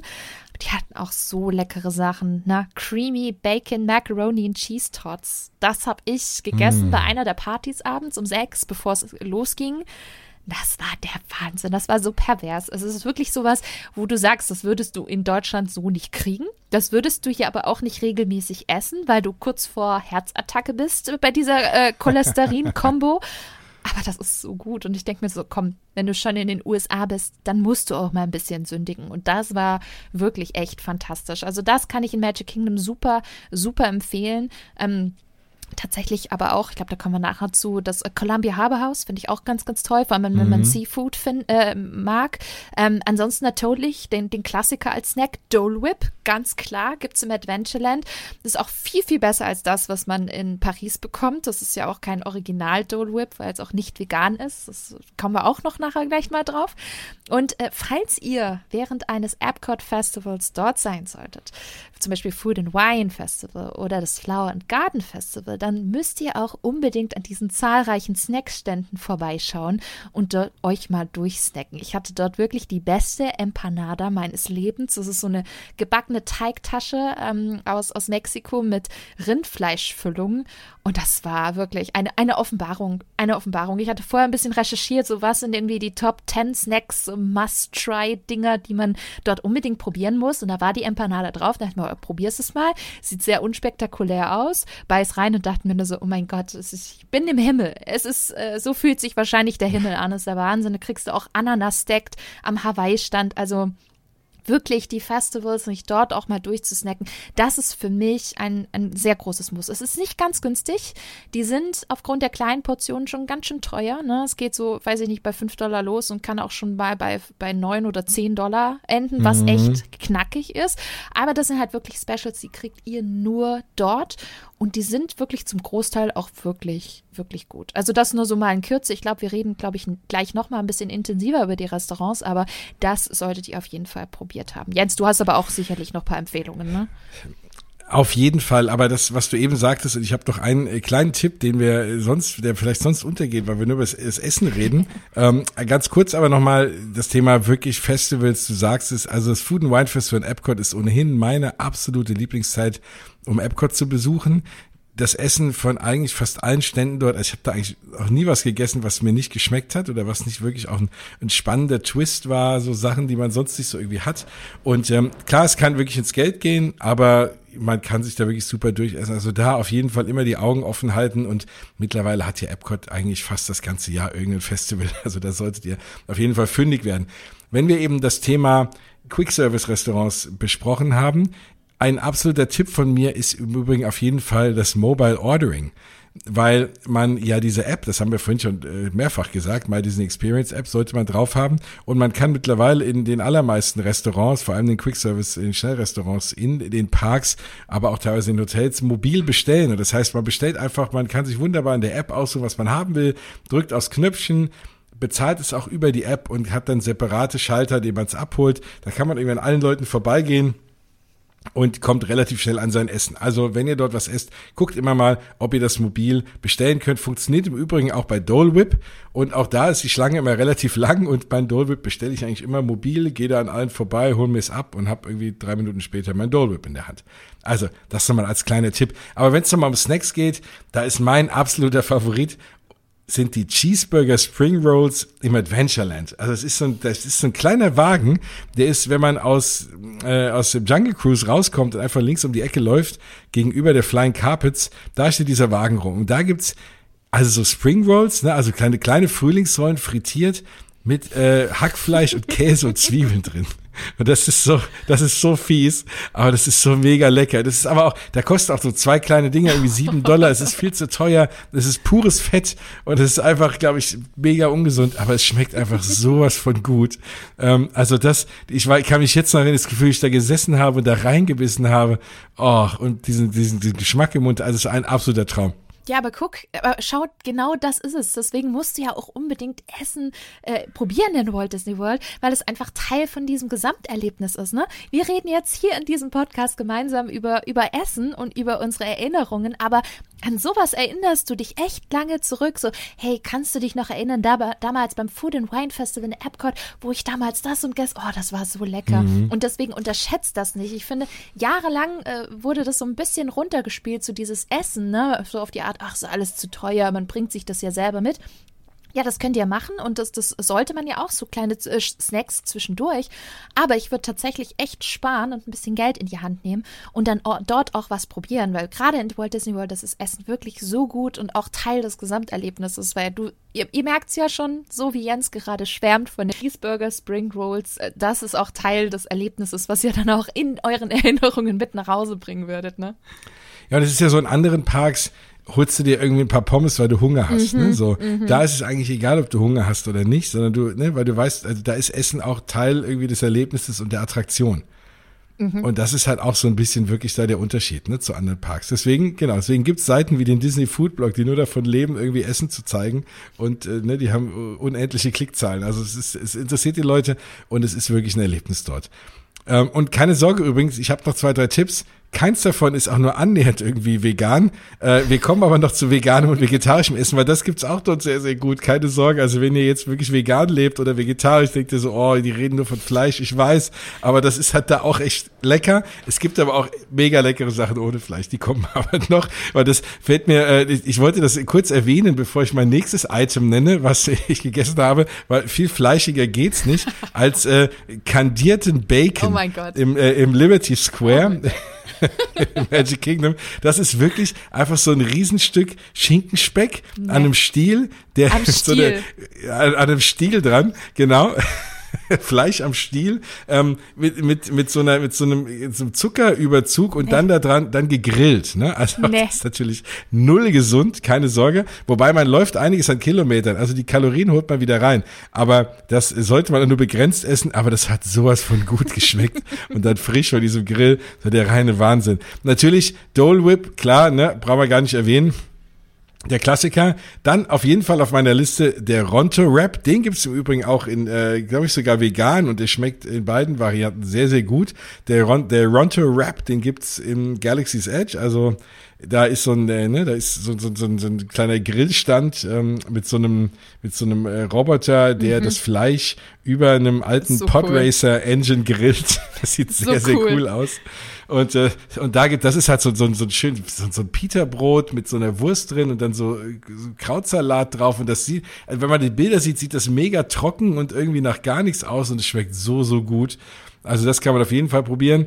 Und ja, ein Snack, den ich immer holen muss, ist das Karamellpopcorn im deutschen Pavillon mm. Epcot. Also auch da gibt's die Karamellküche, da gibt's so kandierte Früchte und so. Und ähm, da gibt's auch Karamellpopcorn. Äh, das ist ein absoluter Traum. Mittlerweile gibt's das auch hier in der Verpackung zu kaufen. Äh, ganz normal hier bei uns sogar im Supermarkt, hier von Werthers Echte irgendwie, dieses karamellisierte Popcorn. Aber dort schmeckt's natürlich noch mal besser. Also das war für mich auch immer ein Muss. Und ich habe noch zwei, drei Tipps auch für Disney Springs, weil, wie gesagt, nicht nur in den Parks kann man gut essen, aber auch in den Hotels kann man gut essen, aber auch eben in dem großen Shopping District, Shopping und Essens mittlerweile und Party District äh, Disney Springs gibt es was, was für mich ein absolutes Muss ist. Wenn ihr Disneyland Paris kennt, gibt's den Laden dort auch. Und zwar gibt's dort ein Earl of Sandwich und da gibt es mittlerweile das ganze Jahr ein Holiday Turkey Sandwich. Und das ist echt so ein, wie, wie so bei Subway, wie so Brot. Ähm, und da ist eben Truthahn drauf, dann dieses, dieses geile Stuffing, dann so eine schöne, dicke, braune Soße, wow. Cranberries und Mayo. Und das schmeckt einfach wie ein Traum. Also, äh, da kannst du Thanksgiving das ganze Jahr feiern und dir das reinziehen. Das ist für mich wirklich, ich glaube, ich war nicht einmal über Disney und habe nicht in Disney Springs das gegessen. Ähm, da gibt es übrigens auch das beste Fried Chicken, wenn du gern Fried Chicken magst. Ich weiß gar nicht, ob es das auch mit Waffles gibt, aber Fried Chicken da bei Chicken Guy auch großartig. Mm, mm Und das Restaurant, dieses Schnellrestaurant, der Guy Fieri, den man ja vielleicht im Fernsehen kennt, aufgemacht hat. Also das Fried Chicken, ich habe auch gedacht, naja, das lebt nur von dem seinen Namen. Nein, das war wirklich so mega lecker. Beste, was ich je gegessen habe. Aber äh, allein über Essen in Disney Springs, ich glaube, da gibt es irgendwie 30 Restaurants oder so. Könnten wir wirklich auch eine eigene Folge machen, weil auch da egal wo ich gegessen habe, was ich gegessen habe, da wurde ich noch nicht einmal enttäuscht. Und es ist wirklich alles echt gut, aber wie gesagt, das ist ja eine reine Essensdestination. Also das heben wir uns mal für einen anderen Tag auf das sind so die ersten, ja, kurzen Tipps und die Liste ist da echt noch unendlich lang. Also voll gut, weil ich habe nebenher tatsächlich auch mitgeschrieben. Ne? Also Chicken Guy steht bei mir schon lange auf der äh, Must-Do-Liste. So lecker. Ich habe es letztes Mal nicht geschafft, aber bei meinem nächsten Besuch ist es fällig. Und ganz ehrlich, die Cheeseburger Spring Rolls, davon habe ich so viel jetzt schon gehört.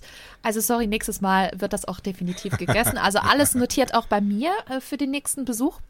Und ihr werdet merken, wir haben jetzt gerade uns eher so kleinere Items rausgepickt, ne? Eher so ein bisschen die, die Snacks, weil tatsächlich die nächste Frage, da haben wir uns eher so ein bisschen die Restaurants aufgespart, die eher ein bisschen größer, eher im Bereich Quick Service gehen, aber auch Table Service. Denn die kleine Dani hat gefragt, wo gab es das beste Essen? Und äh, das ist echt verdammt schwer, weil ich sage, Walt Disney World ist ja generell ein, absolute, ein absolutes Schlaraffenland für Foodies. Und deswegen ist es auch echt hart, sich da paar Restaurants, so, so ein bisschen auf paar Restaurants zu, zu reduzieren, weil es gibt so viele Restaurants, die ich aufzählen könnte, dass wir eine ganz eigene Podcast-Episode machen. Ich habe es aber doch versucht. Jens, du auch. Und ich weiß nicht, wie es dir ging. Es war nicht einfach.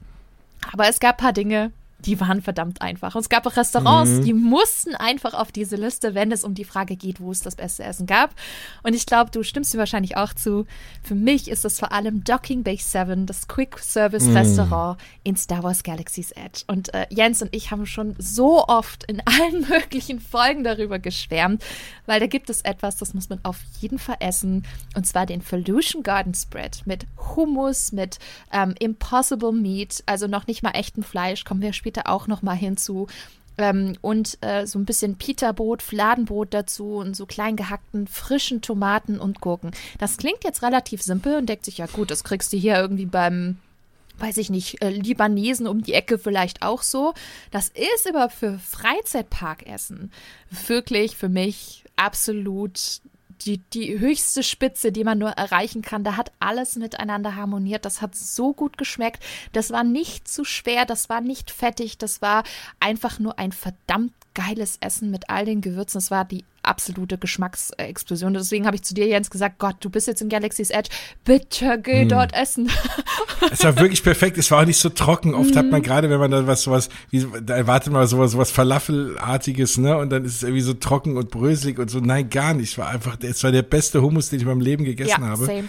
Äh, und also wirklich grandios. Wahnsinn, das war wirklich mindblowing. Und was auch sehr, sehr gut ist, ist in Disneys Animal Kingdom. Das war nämlich bis äh, vor Docking Bay 7 meine Nummer 1 diesem Bereich Quick ja. Service. Satuli Canteen. Da kriegt ihr quasi oder da habt ihr Bowls zum selber zusammenstellen. Super lecker, ziemlich gesund, auch nicht wirklich schwer und fettig. Ähm, da habt ihr auch wirklich ganz, ganz tolle Desserts, wie zum Beispiel so ein Blueberry Cheesecake, der auch wirklich Weltklasse war. Und die Atmosphäre ist wirklich toll. Wenn ihr wisst, boah, ich bin jetzt hier in Pandora, The World of Avatar, und bin jetzt in einem Pandora-Restaurant, was halt auch voll in dieses Ganze einbezogen ist. Und ich finde, das darf man auch nicht unterschätzen. Es gibt so viele schöne Restaurants, wo es auch wirklich Spaß macht, dort zu verweilen und zu essen, weil die Thematisierung und das Storytelling direkt in den Themenbereich ein, äh, einverleibt worden ist. Und das finde ich, ich finde, das macht echt viel aus beim Essen, oder? Also diese Thematisierung, diesen, diesen kleinen Mini-Story-Kick, den man noch beim Essen hat, finde ich echt super. Auf jeden Fall. Also Satuli Canteen wäre auch ohne das Steaming einfach ein super leckeres Restaurant. Da würde ich auch sofort essen gehen. Gerade diese Bowls. Und bei mir war das exakt auch so, dass genauso wie dieses Digging, das war mein Platz eins, bevor ich Docking Bay 7 kennengelernt habe. Ähm, aber wie du es schon sagst, gerade, ne, du bist eben in, in Pandora. Das ist einfach, du bist vielleicht gerade oder hast es dann gleich vor, Flight of Passage zu fahren, bist du diesem super tollen Pandora-Feeling drin und dann in dieser schönen Umgebung das zu sehen, äh, auch großartig. Also dann schmeckt es noch Absolut. mal besser. Absolut. Was meine, mein großer Geheimtipp übrigens ist, ähm, weil das in meinen Augen gar nicht so groß immer äh, von, von bei YouTube-Videos und in Blogs zelebriert wird, ist das Columbia Harbor House im Magic Kingdom. Das ist auch ein bisschen unscheinbarer, weil es direkt äh, zwischen Liberty Square und dem Bereich von Haunted Mansion, also auch dem Durchgang zu Fantasyland ist. Und das ist quasi in so einem ich sage es jetzt mal, älterem Fachwerkhaus, wo man Seafood unter anderem bekommt. Auch andere Dinge. Äh, mittlerweile gibt es dort auch ein bisschen Fleisch, dass ein bisschen mehr Abwechslung drin ist. Aber das können sie am besten. Ihr kriegt dort zum Beispiel einen sehr leckeren gedämpften Lachs ähm, mit Gemüse, was zum Beispiel jetzt auch ein bisschen leichter ist. Was ich ganz, ganz toll fand, war dort das Thunfisch-Sandwich. Oh mein Gott, das war so richtig fresh gemacht mit den Tomaten und dem Salat. Das war einfach wirklich Weltklasse. Mm. Und ähm, was sie halt auch sehr gut können und wofür sie auch bekannt sind, sind die Garnelen im Knusper-Panadenteig. Und die sind auch wirklich klasse. Ihr kriegt dazu auch einen super Dip. Ähm, also wirklich fantastisch. Und großer Tipp, nicht unten essen im Erdgeschoss, geht die Treppen hoch und dann in diesen Durchgang, weil da gibt es tatsächlich so einen kleinen Übergang, da könnt ihr euch an die Fenster setzen und dann könnt ihr runtergucken auf den, auf diesen äh, Weg zwischen Fantasyland und, und Haunted Mansion und Liberty Square. Das ist immer ganz nett zum People-Watching und es ist super ruhig. Wenn ihr da so etwas außerhalb der Stoßzeiten geht, da ist es echt angenehm für so ein großes Quick-Service-Restaurants, die ja oftmals schon ein bisschen wuselig sein können. Ne? So gerade so zwischen 12 und 13.30 das ist ja schon immer so die Haupt Hauptzeit. Und da hatte ich teilweise so leckere Gerichte in so einer ruhigen Atmosphäre. Also das ist ein ganz, ganz, ganz großer, großer Tipp von mir. Mhm. Warst du da schon mal, Jens? Ähm, ja, ja, klar. Ich war schon mal drin. Ähm, das, da war gerade, aber eigentlich war ich da drin, weil einfach nicht so viel los war, weil da rennt gefühlt jeder dran vorbei. Ne, das ist ja so dieser, dieser Durchgang, ähm, wenn du so ins äh, Richtung Fantasyland läufst oder du biegst dann irgendwie ab zum, äh, ne, euch irgendwo anzustellen beim Haunted Mansion oder so und das kann man einfach irgendwie übersehen, den Laden. Mhm. Und da bin ich ursprünglich mal rein, weil einfach wenig los war und war sehr überrascht vom Essen und gerade auch Fisch, ne, ist was Schönes, so ein bisschen was Leichtes, wenn dir noch so, wenn es draußen irgendwie 40 Grad ist, ähm, dann sind irgendwie so Burger mit Pommes nicht immer das Beste.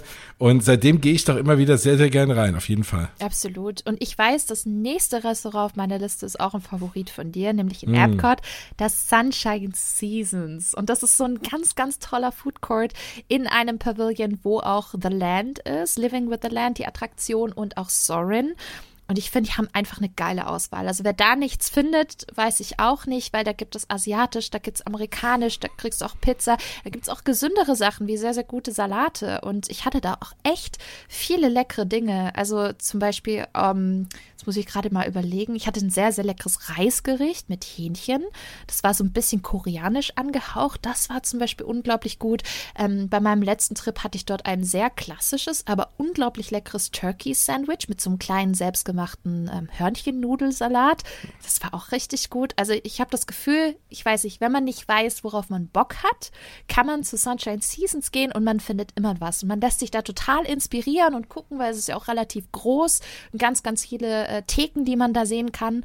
Und ich würde mal sagen, also jede, irgendjemand findet da immer was aus eurer Gruppe. Also wenn ihr euch nicht sicher seid, Sunshine Seasons. Und lasst euch nicht abschrecken von der Atmosphäre, weil es ist so ein bisschen, also das ist jetzt von der Thematisierung her nicht so der Wahnsinn und es hat ein bisschen was von, von so einer Raststätte, weil du mit so einem Tablett so von Station zu Station gehst. Na Gott, aber das ist bitte. Raststätte Nein, ich weiß. Nein, nein, also vielleicht ein bisschen übertrieben. Aber ich sehe oft, dass Leute dann da so gucken und denken, oh nee, mit so einem Tablett und dann greife ich mir da so aus, ne, so teilweise fertige Sachen oder so kleine Stations, so, hm. Und ich habe das Gefühl, dass die Leute das so damit verbinden und denken, das würde nichts taugen, ne, so wegen dem, wegen der Aufmachung, weil es jetzt nicht das tolle thematisierte Restaurant ist. Aber gerade deshalb, lasst euch davon nicht abschrecken, äh, guckt da auf jeden Fall mal durch. Da werden ja auch viele Dinge verarbeitet, die ja auch in Living with the Land auch da gezüchtet mhm. werden und da wachsen und viele von dem Gemüse wird ja da auch mitgenutzt und da gibt es schon wirklich leckere Sachen, das stimmt. Das heißt, ihr habt da auch richtiges Disney-Essen, ne? Also die äh, Zutaten werden dort auch direkt angebaut. Das ist halt ja. auch irgendwie total cool vom Prinzip her.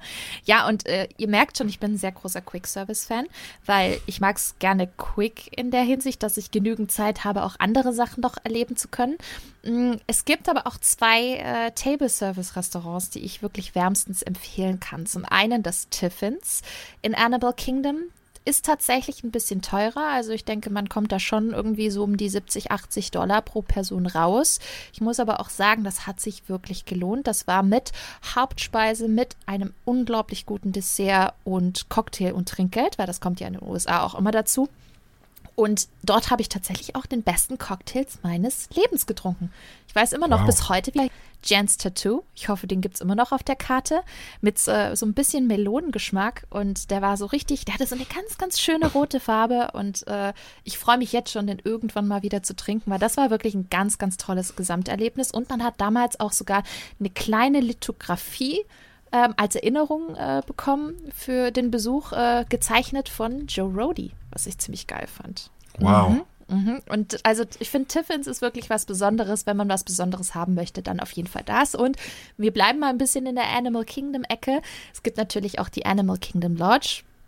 Ähm, und in der Animal Kingdom Lodge, da gibt es ja zwei Bereiche. Im Bereich Kidani Village ist das Sana Restaurant. Und das war wirklich exzellent. Das ist auch unglaublich empfehlenswert. Und äh, da gibt es nämlich den legendären Bread Service. Jetzt Bread Service, ne? Aus, aus Deutschland denkt man sich ja wie Brot. Kriegt man halt so kleine Baguette-Brotstückchen halt zum Essen dazu. Ein gutes Brotzeit, Brotzeit. genau. So ein bisschen Oberts da und so. Nee, nee.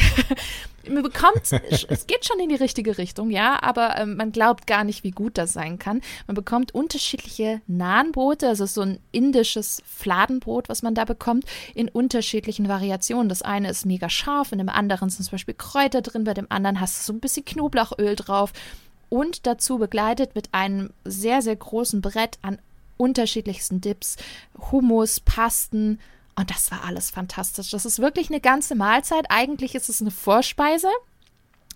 wir, wir haben es wirklich als komplette Mahlzeit genutzt und haben uns danach lieber noch ein Dessert gegönnt, was ziemlich cool war. Und ich muss auch sagen, der Service war sehr nett. Und wenn ihr früh genug kommt, wir hatten eine Reservierung um 11.30 Uhr. Wenn ihr direkt um 11.30 Uhr kommt, kriegt ihr auch noch einen Platz ähm, bei den Fenstern. Und das ist nämlich der Clou beim Sanar. Wenn ihr einen Fensterplatz habt, könnt ihr direkt auf die Savanne rausgucken. Und da sind Giraffen unter anderem. Und das ist wirklich, wirklich toll. Das kann ich jedem nur empfehlen. Du sitzt da, du isst, du hast ein fantastisches Essen und du kannst einfach äh, Giraffen zugucken in der Savanne. Das ist wirklich was, was ganz Besonderes. Und ich muss auch sagen, genau dieser Bread Service wird ja überall total gehypt und ich dachte mir auch so, ach komm, das sieht geil aus, probierst du das mal, ähm, ob da wirklich was dran ist an dem Hype und ich muss sagen, ja, es ist wirklich so gut, believe the Hype. Es ist wirklich fantastisch. Hype. Also das sind tatsächlich meine Favoriten. Ich bin gespannt, Jens, äh, was du zu empfehlen hast. Ja, ich habe äh, auch ein paar Restaurants dabei. Teilweise ist es schon Jahre her, dass ich da gegessen habe, ehrlich gesagt. Und äh, manche kenne ich relativ aktuell. Was du aber eben gesagt hast, ist nochmal ein ganz, ganz wichtiger Hinweis, wenn wir hier gerade auch von Tipps und Tricks und so sprechen. Nämlich das Thema ähm, Buchung eines, äh, also ein Tisch buchen, ne? Weil viele Restaurants gerade die guten sind einfach gnadenlos ausgebucht. Man denkt immer, naja, bei den Preisen teilweise und ja, die sind teilweise auch etwas hochpreisiger.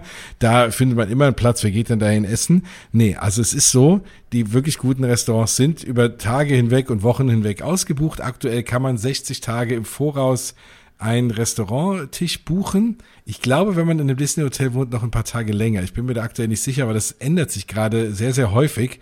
Ähm, da müsst ihr auch mal drauf schauen. Wenn ihr gebucht habt, könnt ihr auch nochmal dann äh, fragen oder gucken, wann ihr das buchen könnt. Also wenn ihr ein Ticket äh, schon vorab gebucht habt, könnt ihr gucken, wann ihr das Restaurant buchen könnt. Aber das ist sehr, sehr wichtig, weil sonst man in die guten Restaurants, vor allem zu Zeiten, bei denen man wirklich essen will, nicht mehr so wirklich reinkommt. Ja, also, jetzt kommen mal meine Favorites. Beste Quick Services haben wir schon gesprochen. Da ist bei mir auch Docking Bay 7 Satuli Canteen ganz klar. Wir bleiben an der Animal Kingdom Lodge. Weil in der Animal Kingdom Lodge gibt es nicht nur Sana, sondern auch, ähm, es gibt Boma. Oh Gott. Und mhm. Boma ist auch, also zwei Restaurants mit, also in dem, in dem, in der Animal Kingdom Lodge, die beide großartig sind. Boma hat übrigens, glaube ich, auf jeden Fall ich glaube, es ist mit die größte Weinauswahl in, im ganzen Walt Disney World Resort. Die haben hunderte von Flaschen an Wein. Also wer Wein mag, wird da auch fündig. Und das Essen ist wirklich großartig. Sehr, sehr afrikanisch teilweise. Ähm, das heißt, man kann hier und da mal ein paar Sachen probieren, die man vielleicht so nicht hat. Alles von der Qualität her ein Traum. Das Fleisch sehr gut. Die Sachen, die nicht fleischig sind, auch sehr gut. Also, und auch da, Boma, ich finde einfach, für mich ist die Animal Kingdom Lodge, es ist einfach mein Lieblingshotel. Mhm. Von der Optik her, ich finde, wenn man da reinkommt in die Lobby, alles aus Holz, das ist so großartig schön, dann hinten mit diesen Wegen um diese Savanne oh, rum, ja. die man gehen kann. Ähm, die Animal Kingdom Lodge, ja, die ist ein bisschen fernab vom Schuss, wenn man in die anderen Parks will, wenn man dort wohnt, braucht man hier und da mal eine Minute länger, aber für mich ist es einfach das schönste Resort, das schönste Hotel. Und dann noch diese beiden großartigen Restaurants, also Animal Kingdom Lodge, auf jeden Fall schon mal ein Tipp an sich. So, dann, wenn wir gerade bei Hotelessen sind, kann ich auch immer so ein bisschen empfehlen, mal ins Polynesian Resort zu fahren, weil erstens gibt es dort das Ohana, das ist äh, ne, abends mit so einer Dinnershow, so im hawaiianischen Style, da sind natürlich Leute, die dann so ein bisschen äh, Hula-Tänze machen und so Feuersticks werfen und so. Das kann ein bisschen cheesy rüberkommen, aber das Essen ist sehr, sehr, sehr gut. Und man hat am Ende des Tages einfach einen spaßigen Abend mit einer gewissen Dinnershow. Das ist dann auch so ein Olli, All You Care to Eat, äh, nee, All You Care to Enjoy heißt jetzt nicht mehr All You Can Eat. Ähm, und ja, also auch sehr viel hawaiianische Gerichte und ich fand das Essen super, super lecker. Und wenn man ohnehin im Polynesien ist, das nochmal als kleines Schmankerl, kann man natürlich auch dort in Trader Sam's gehen. Da ist nämlich Trader Sam's Grog Grotto. Die ist nicht ganz so cool wie Trader Sam's in Disneyland, aber auf jeden Fall auch eine sehr, sehr coole Cocktailbar, wo dann irgendwie ne, Dinge passieren, wenn man bestimmte Cocktails bestellt. Man hat diesen coolen Jungle Cruise Skipper Humor dort überall verewigt und das ist auf jeden Fall eine ganz, nee, ich wollte gerade sagen, eine ganz, ganz große Sache, weil es ist eigentlich relativ klein. Das ist ein bisschen der Nachteil. Also man kriegt dort irgendwie selten einen Platz, aber es lohnt sich immer mal da irgendwie den Kopf reinzustecken, wenn man sowieso ein Polynesian ist. Ähm, wenn wir jetzt Restaurants angucken, da gibt's natürlich diverse in den verschiedenen Parks und auch preislich von bis. Ich fange mal an in Epcot, natürlich, und zwar dort im Coral Reef Restaurant. Das ist im The Seas äh, Pavillon unten drin. Und das Essen ist wirklich, wirklich gut. Mhm. Auch ein bisschen höherpreisig. Also wenn man äh, ne, gewillt ist, da ein paar äh, Dollar auszugeben. Man sitzt dort eben vor die, so einem riesen Aquarium. Das kann ein bisschen komisch wirken, weil man irgendwie Fisch isst und neben einem schwimmen lauter Fische rum. Äh, wenn man aber darüber hinweg sehen kann, dann ist das Essen dort sehr lecker. Das kann ich sehr empfehlen, wenn man halt wirklich guten Fisch essen mag. Dann kann ich noch nichts zu der Qualität sagen, aber du hattest eben von Thematisierung von Restaurants. Und Epcot hat ja aktuell Space 220 aufgemacht, das allerneueste Restaurant dort. Das Essen sieht super lecker aus, klingt auch super lecker, ist auch in Menüform, wie eigentlich mittlerweile die meisten Restaurants. Also du hast eigentlich kaum wirklich noch so Karten, sondern du hast eigentlich meistens ein Drei-Gänge-Menü, was du zahlst und die Dinge aussuchen kannst. Vor allem äh, als Dinner-Variante, aber auch super Thematisierung von dem Restaurant. Du wirst dann irgendwie hochgeschossen ins Weltall äh, über so einen Fahrstuhl, du hast oben und unten ein Screen, kannst rausgucken, wie du da irgendwie hochgefahren wirst, also mega cool und dann oben auch alles voller, voller Screens, du guckst raus ins Weltall, also sieht optisch sehr, sehr cool, deswegen Space 220, ich kann leider nichts sagen über die Essensqualitäten, darum geht's ja hier, aber es sieht zumindest gut aus. Und du hattest ja eben das Thema Thematisierung angesprochen, da wollte ich das nochmal ins Rennen werfen. Was mir sehr gut geschmeckt hat, war im Magic Kingdom im Be Our Guest mm, Restaurant. Mhm. Das ist ja das äh, Beauty and the Beast Restaurant.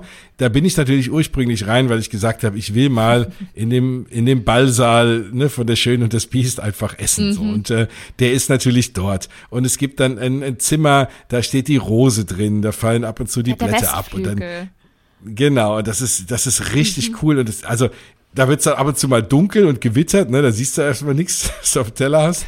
Ähm, aber das ist alles wirklich thematisch super geil gemacht. Dann hast du nochmal den anderen Saal, wo die ganzen äh, zerstörten Bilder ähm, vom Beast drin sind. Und also mhm. also ne, verschiedene Räume, die alle mega authentisch sind. Und, und aber auch, deswegen bin ich da rein. Und dann habe ich das Essen bestellt und das Essen war durchweg echt gut. Im Übrigen gibt's da eine coole Sache. Du setzt dich, du bestellst und dann setzt du dich irgendwo an den Tisch. Du hast aber, glaube ich, noch nicht mal irgendwie was Großes. Doch, du hast, glaube ich, so einen kleinen Beeper eine oder so. Rose. Und dann erkennen eine rote Rose ist Ach, du hast eine ja. rote Rose, genau. Und die stellst du auf den Tisch, genau. Und dann kommt irgendwann einer und bringt dir dann Essen, so mitten in diesem riesen Raum. Das funktioniert irgendwie sehr, sehr gut. Ich dachte, die finden mich da drin nie. Ähm, aber es hat geklappt und das Essen kam und es war lecker. Und ich habe natürlich den Grey Stuff mm. probiert am Ende. Mhm. Äh, der soll ja delicious sein, äh, wie man so besungen wird. Und der war auch wirklich sehr delicious. Also alles rundum, okay. rundum echt das heißt, gut. Du warst mittags dort, schätze ich mal, ne? Ich war mittags genau. dort, genau. Ich war nicht abends dort. Abends ist es ja nochmal was mhm. anderes mhm. und ist ja, glaube ich, auch ein festes Menü. Mhm. Ähm, mittags, äh, genau, mittags war es auch ein Menü, aber um einiges kostengünstiger. Ja, ich glaube, genau das ist nämlich der große Tipp beim Bierorchest. Geht mittags. Ja. Ich habe tatsächlich dort schon gefrühstückt und auch äh, mittags gehabt äh, Mittagessen dort gehabt und ich fand äh, das Mittagessen mit Abstand besser. Ich fand das Frühstück echt durchschnittlich. Okay. Walt Disney World ein bisschen, ja, ist ein bisschen hinter den Erwartungen zurückgeblieben, bin ich ganz ehrlich. Und ich fand aber das Mittagessen echt lecker. Da gab es einen wunderbaren Croque Monsieur, der mhm. echt lecker war. Das war wirklich fantastisch. Gott, ich weiß nicht, wir haben uns das Essen ein bisschen geteilt. Meine Freundin hatte, glaube ich, auch irgendwie ein Baguette. War beides wirklich echt gut und echt lecker. Und vor allem ist es ein Quick-Service-Restaurant mittags. Das heißt, ihr geht zu den Screens oder werdet dorthin geleitet, äh, dürft quasi dort eintippen, was ihr bestellen möchtet, kriegt dann eine Rose, kriegt, könnt dort auch direkt zahlen und ihr setzt euch nur hin und äh, das, was Jens gerade beschrieben hat, äh, die Leute kommen dann zu eurem Tisch und bringen euch euer Essen. Und ich finde, das ist vor allem mittags ziemlich toll, weil ihr habt trotzdem die Atmosphäre des Restaurants. Ja, klar kann es manchmal ein bisschen laut sein. Ich finde, das ist so ein bisschen ein kleiner Minuspunkt. Ähm, aber ihr seid in diesem Restaurant und könnt diese Atmosphäre erleben, während abends, ähm, wie du schon gesagt hast, da ist es eher Table Service, da hast du ein festes Menü und es ist auch deutlich teurer. Das heißt, wirklich Riesentipp bei Biogas, wenn ihr es schafft, eine Reservierung zu bekommen, ganz wichtig, 180 Tage vorher reservieren, dann schafft ihr das auch. Ähm, dann auf jeden Fall mittags gehen, weil die Sachen sind echt lecker und relativ gut, äh, ja, gutes Preis-Leistungs-Verhältnis. Ne? Auf jeden Fall. Also Be Your Guest kann man äh, oder sollte man sich allein, wie gesagt, wegen der Thematisierung angucken. Aber wie du schon richtigerweise sagst, das Essen ist auch echt lecker. Dann war ich, und das, da muss ich dazu sagen, das ist, glaube ich, 20 Jahre her, aber ich habe mal bei Cinderella's Royal Table gegessen. Mm, okay. Und das ist mega hochpreisig, weil es ist ja im Schloss und es kommt nachher noch die Frage, kann man ins Schloss gehen? Und ja, da ist ein Restaurant auch drin. Und das war wirklich, wirklich lecker. Also ich kann mich erinnern, dass es einfach, dass ich gesagt habe, wow, so ein leckeres Essen hatte ich irgendwie selten. Also deswegen da, ne, ich weiß jetzt nicht, wie es aktuell ist. Müsst ihr einfach mal gucken, ähm, müsst ihr euch mal anschauen. Auch da gibt's dann ähm, wieder aktuell ein Menü. Für Lunch kostet 62 Dollar, ist natürlich jetzt auch nicht wenig. Aber man hat dann schon, äh, ja, spannendes Menü und es ist natürlich, du sitzt im Schloss, was willst du mehr? ja, das ist natürlich eine schöne Sache. Und dann als, äh, ja, wenn wir noch mal ein bisschen bei Hotels sind, so ein bisschen, wenn einem der Preis komplett egal ist, dann kann ich auf jeden Fall immer das die California Grill empfehlen. Und äh, da gibt's so ein schönes Feuerwerk-Package. Und dann kannst du wirklich äh, essen und siehst dabei zwischendrin auch noch das Feuerwerk im Magic Kingdom. Und äh, das ist natürlich wirklich ganz großes Kino. Super leckeres Essen. California Grill gibt's ja auch in Disneyland Paris, äh, im Disneyland Hotel. Da habe ich auch mal gegessen, war auch lecker.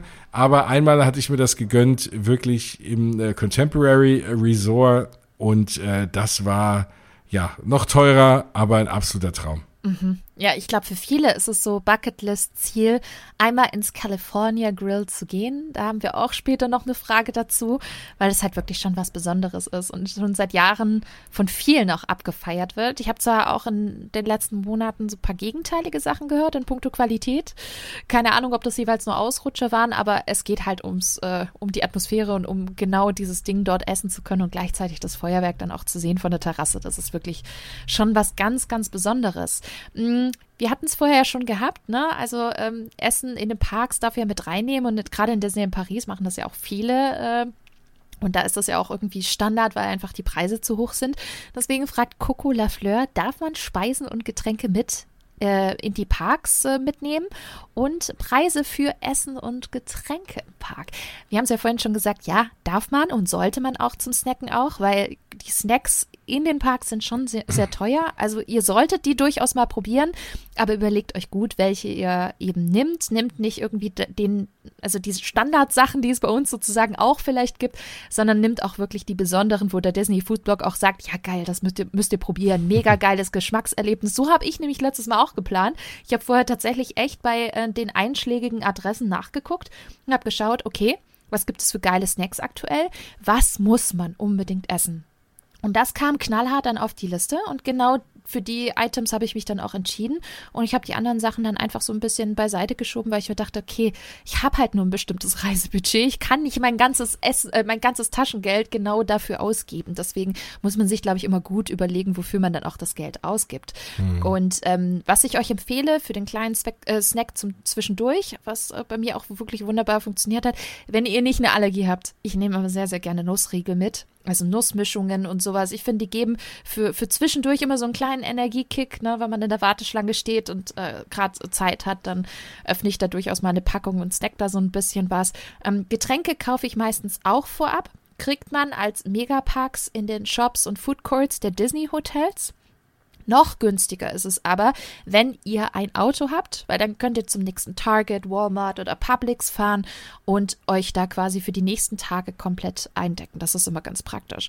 Ja, und zum Thema Preise für Essen und Getränke im Park, hm, die sind schon ein bisschen heftiger. Ich muss aber auch sagen, ich meine, Jens, du sagst auch noch gleich was dazu, aber ich finde, das Preis-Leistungs-Verhältnis ist zum Beispiel, wenn man Disneyland Paris kennt, dort ein komplett anderes. Ja.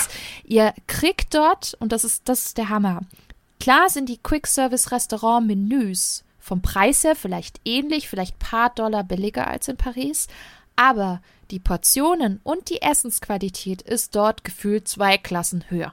Das heißt, ihr bekommt da wirklich was für euer Geld. Aber auch hier ganz, ganz wichtig, guckt vorher bei Disney Food Blog, guckt vorher Vlogs an Schaut euch das Essen an, überlegt euch, macht euch Gedanken, hm, keine Ahnung, der eine mag überhaupt kein Asiatisch und steht voll auf Burger. Dann guckt, wo es die besten Burger gibt, recherchiert dann ein bisschen, setzt es auf die Liste, sodass ihr natürlich dann auch das Beste aus eurem Besuch macht und wisst, ah geil, jetzt habe ich dort in dem Laden gegessen, wo es die allerbesten Burger auf dem ganzen Property gibt. Und das ist so ein bisschen dieses, dieses Planungsgame, was man beim Essen einfach hat, so ein bisschen Trüffelschwein spielen und die besten also quasi die besten Locations und, und Food-Items so ein bisschen aussucht und sich vorher schon auf diese Liste setzt. Und ich muss auch sagen, ja klar, das Essen bei Disney hat immer seinen Preis, aber es ist einfach ein super Preis-Leistungs-Verhältnis, was man in Orlando einfach hat. Na, also deswegen, ihr könnt bedenkenlos da auch bei Disney essen. Absolut. Es kommt so ein bisschen darauf an, wo man natürlich ist, ne? Äh, wie du es mhm. eben sagst, also wenn wir so Preisranges uns angucken, ich sag mal so diese Sit-Down-Restaurants, wie ich es eben gesagt habe, Be Our Guest oder auch andere, ne, wo man auch feste Menüs bekommt, äh, auch Space 220 und so Geschichten. Klar, da bist du halt so mit wahrscheinlich irgendwas zwischen 40, 50 bis 60, 70 Dollar pro Menü halt dabei. Das heißt, das machst du dann vielleicht einmal, zweimal pro Trip, jetzt nicht unbedingt jeden Tag vielleicht, je nachdem. Ist auch wieder was, wenn du mit der Familie hingehst, dann bist du schnell bei 200 Dollar, ne? Wenn du alleine mit Freunden eher mal machst und es dir gut gehen lässt. Das muss man natürlich sich dann auch immer anschauen. Ansonsten diese ganzen anderen Snacks, so diese Hot Dogs, die Burger, was wir eben so genannt haben, das ist alles so zwischen 8 und 13, 14 Dollar pro Item irgendwie, ne, das geht dann schon auch. Das kann man jetzt auch nicht den ganzen Tag vielleicht machen, je nach, je nach Budget. Aber das finde ich dann, wie du eben schon sagst, ne, es ist ähnlich vielleicht wie in Disneyland Paris, aber schmeckt dafür viel, viel besser. Und je nach Dollarkurs ist es vielleicht auch mal schon ein bisschen günstiger. Absolut. Ich habe übrigens eine Nussallergie, das heißt, ich nehme immer Rosinen mit. Oh, ich hole mir immer, geil ich hole mir immer so kleine Päckchen, vor allem wenn ich dann drüben schon einkaufen war, irgendwie so Sunmade Raisins gibt's dann so schön kleinen Packungen und die snack ich dann immer in so einer Warteschlange, haue ich mir so ein paar Rosinen rein, das gibt auch immer einen schönen, einen schönen guten Kick. Ja, meine ähm, Nussmischung war auch immer Rosine dabei oder Cranberries, das ist auch lecker. Ach, auch lecker. Ja, ich nehme dann Rosine pur, mm, ich keine Nüsse essen geil. kann, aber gut. Ähm, ja, übrigens das Thema Getränke. Mittlerweile ist es so, dass die meisten dieser Wasserspender, die man vielleicht noch kennt, ne, wo man so auf den Knopf drückt, dann hängt man so seinen Kopf da halb rein und da siffelt man da diesen Strahl Wasser, der da rauskommt. Die sind mittlerweile auch ganz oft so umgebaut, dass man einfach so eine ganz normale Thermotrinkflasche drunter halten kann und die befüllen kann.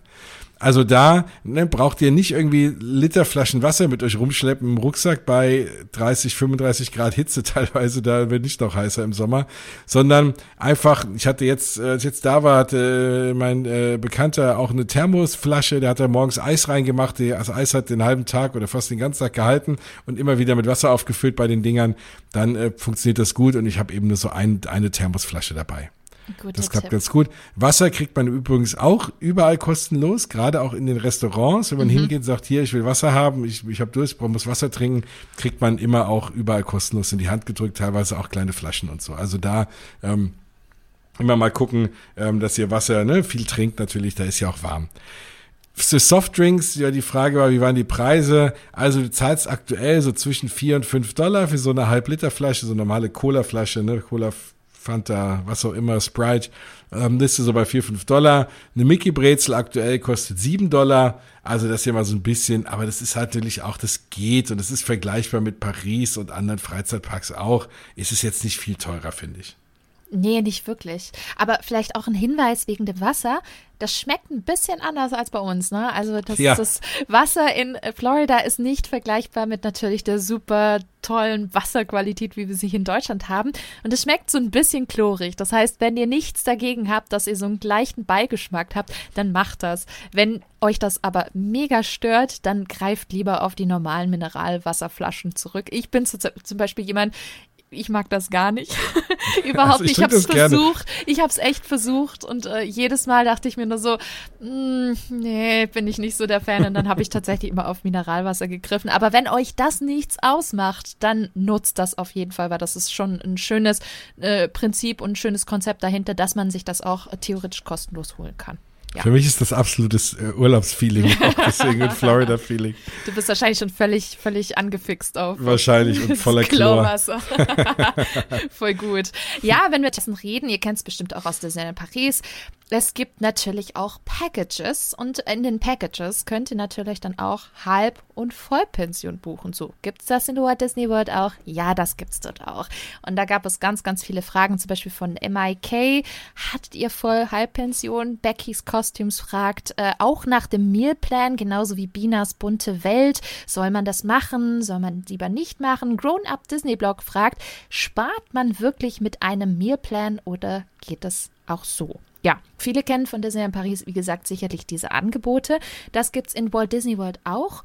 Und ähm, Daher kommt auch so ein bisschen dieses Prinzip, buch dein Essen vorab dazu, dann bekommst du vor Ort Credits und kannst die dann je nach Dining Plan in eine vollwertige Mahlzeit in einem Selbstbedienungsrestaurant oder auch Restaurant deiner Wahl umtauschen.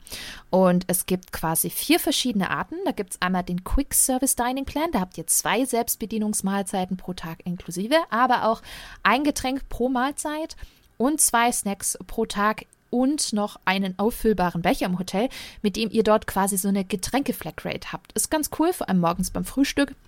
Oder wenn ihr den Becher mitnehmt äh, auf dem Weg zum Park und um sich irgendwie einen Kaffee holt oder so, ist das immer ganz praktisch.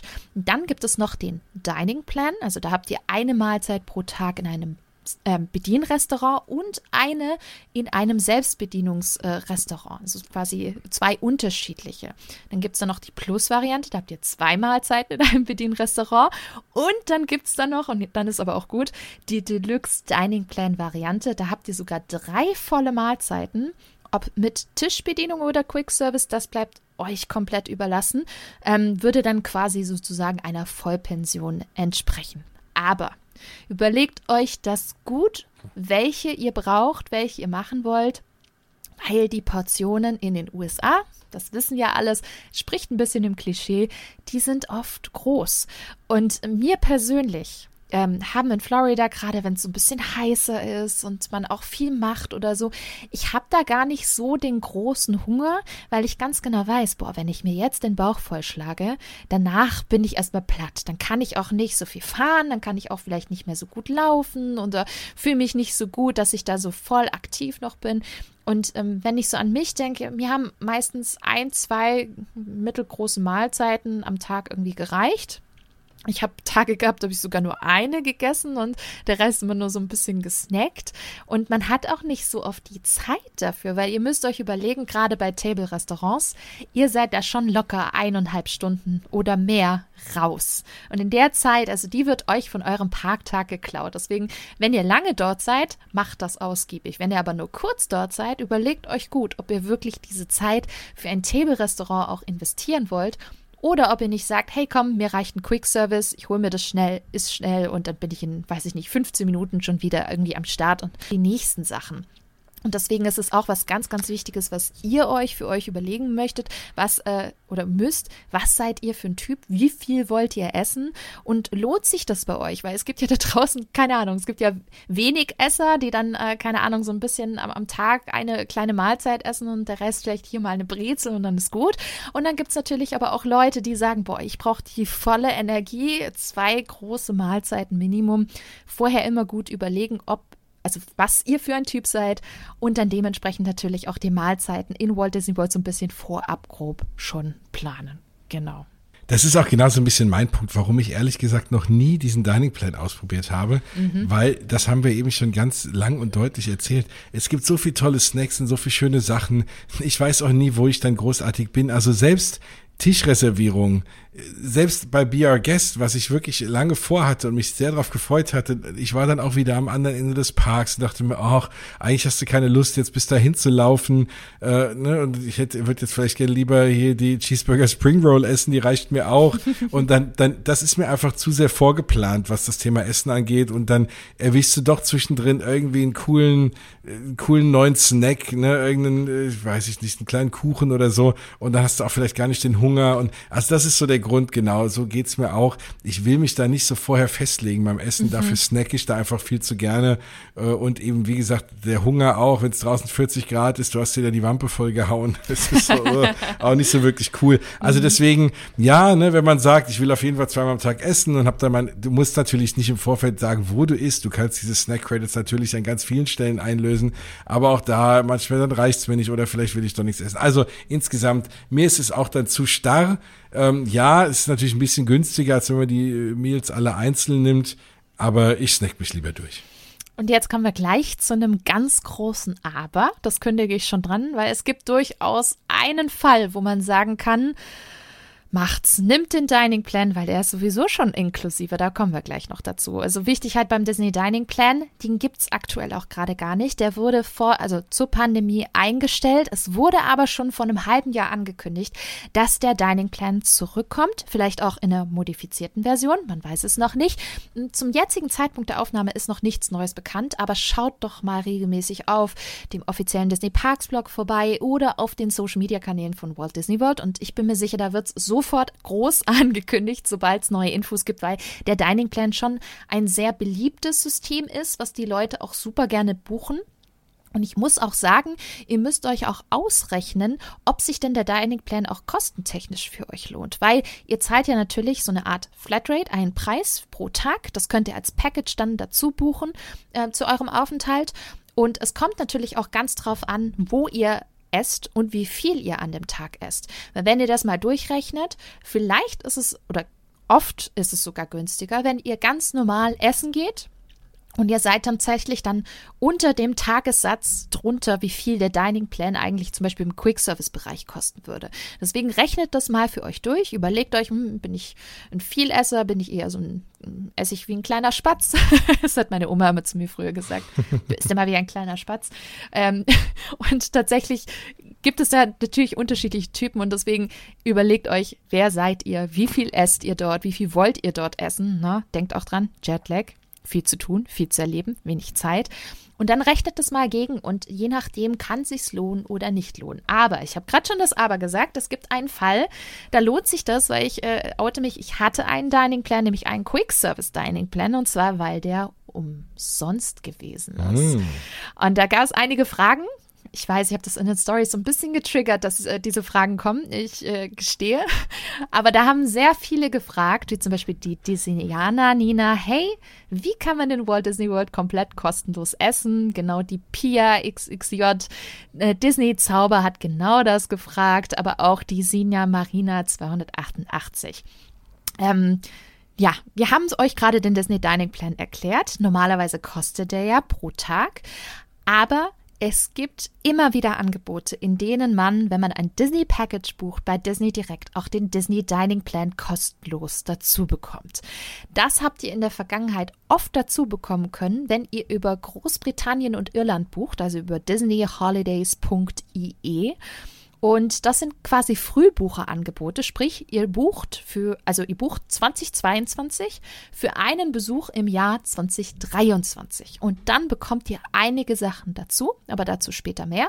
Ähm, und genau diese Angebote lassen euch quasi kostenlos in Walt Disney World essen, weil je nach Hotel gab es dazu kostenlos noch den Dining Plan dazu. Das heißt, wenn ihr in einem günstigen Hotel seid, wie zum Beispiel die, die Value äh, Resource wie Pop Century oder sowas, habt ihr oftmals kostenloses Frühstück dazu bekommen.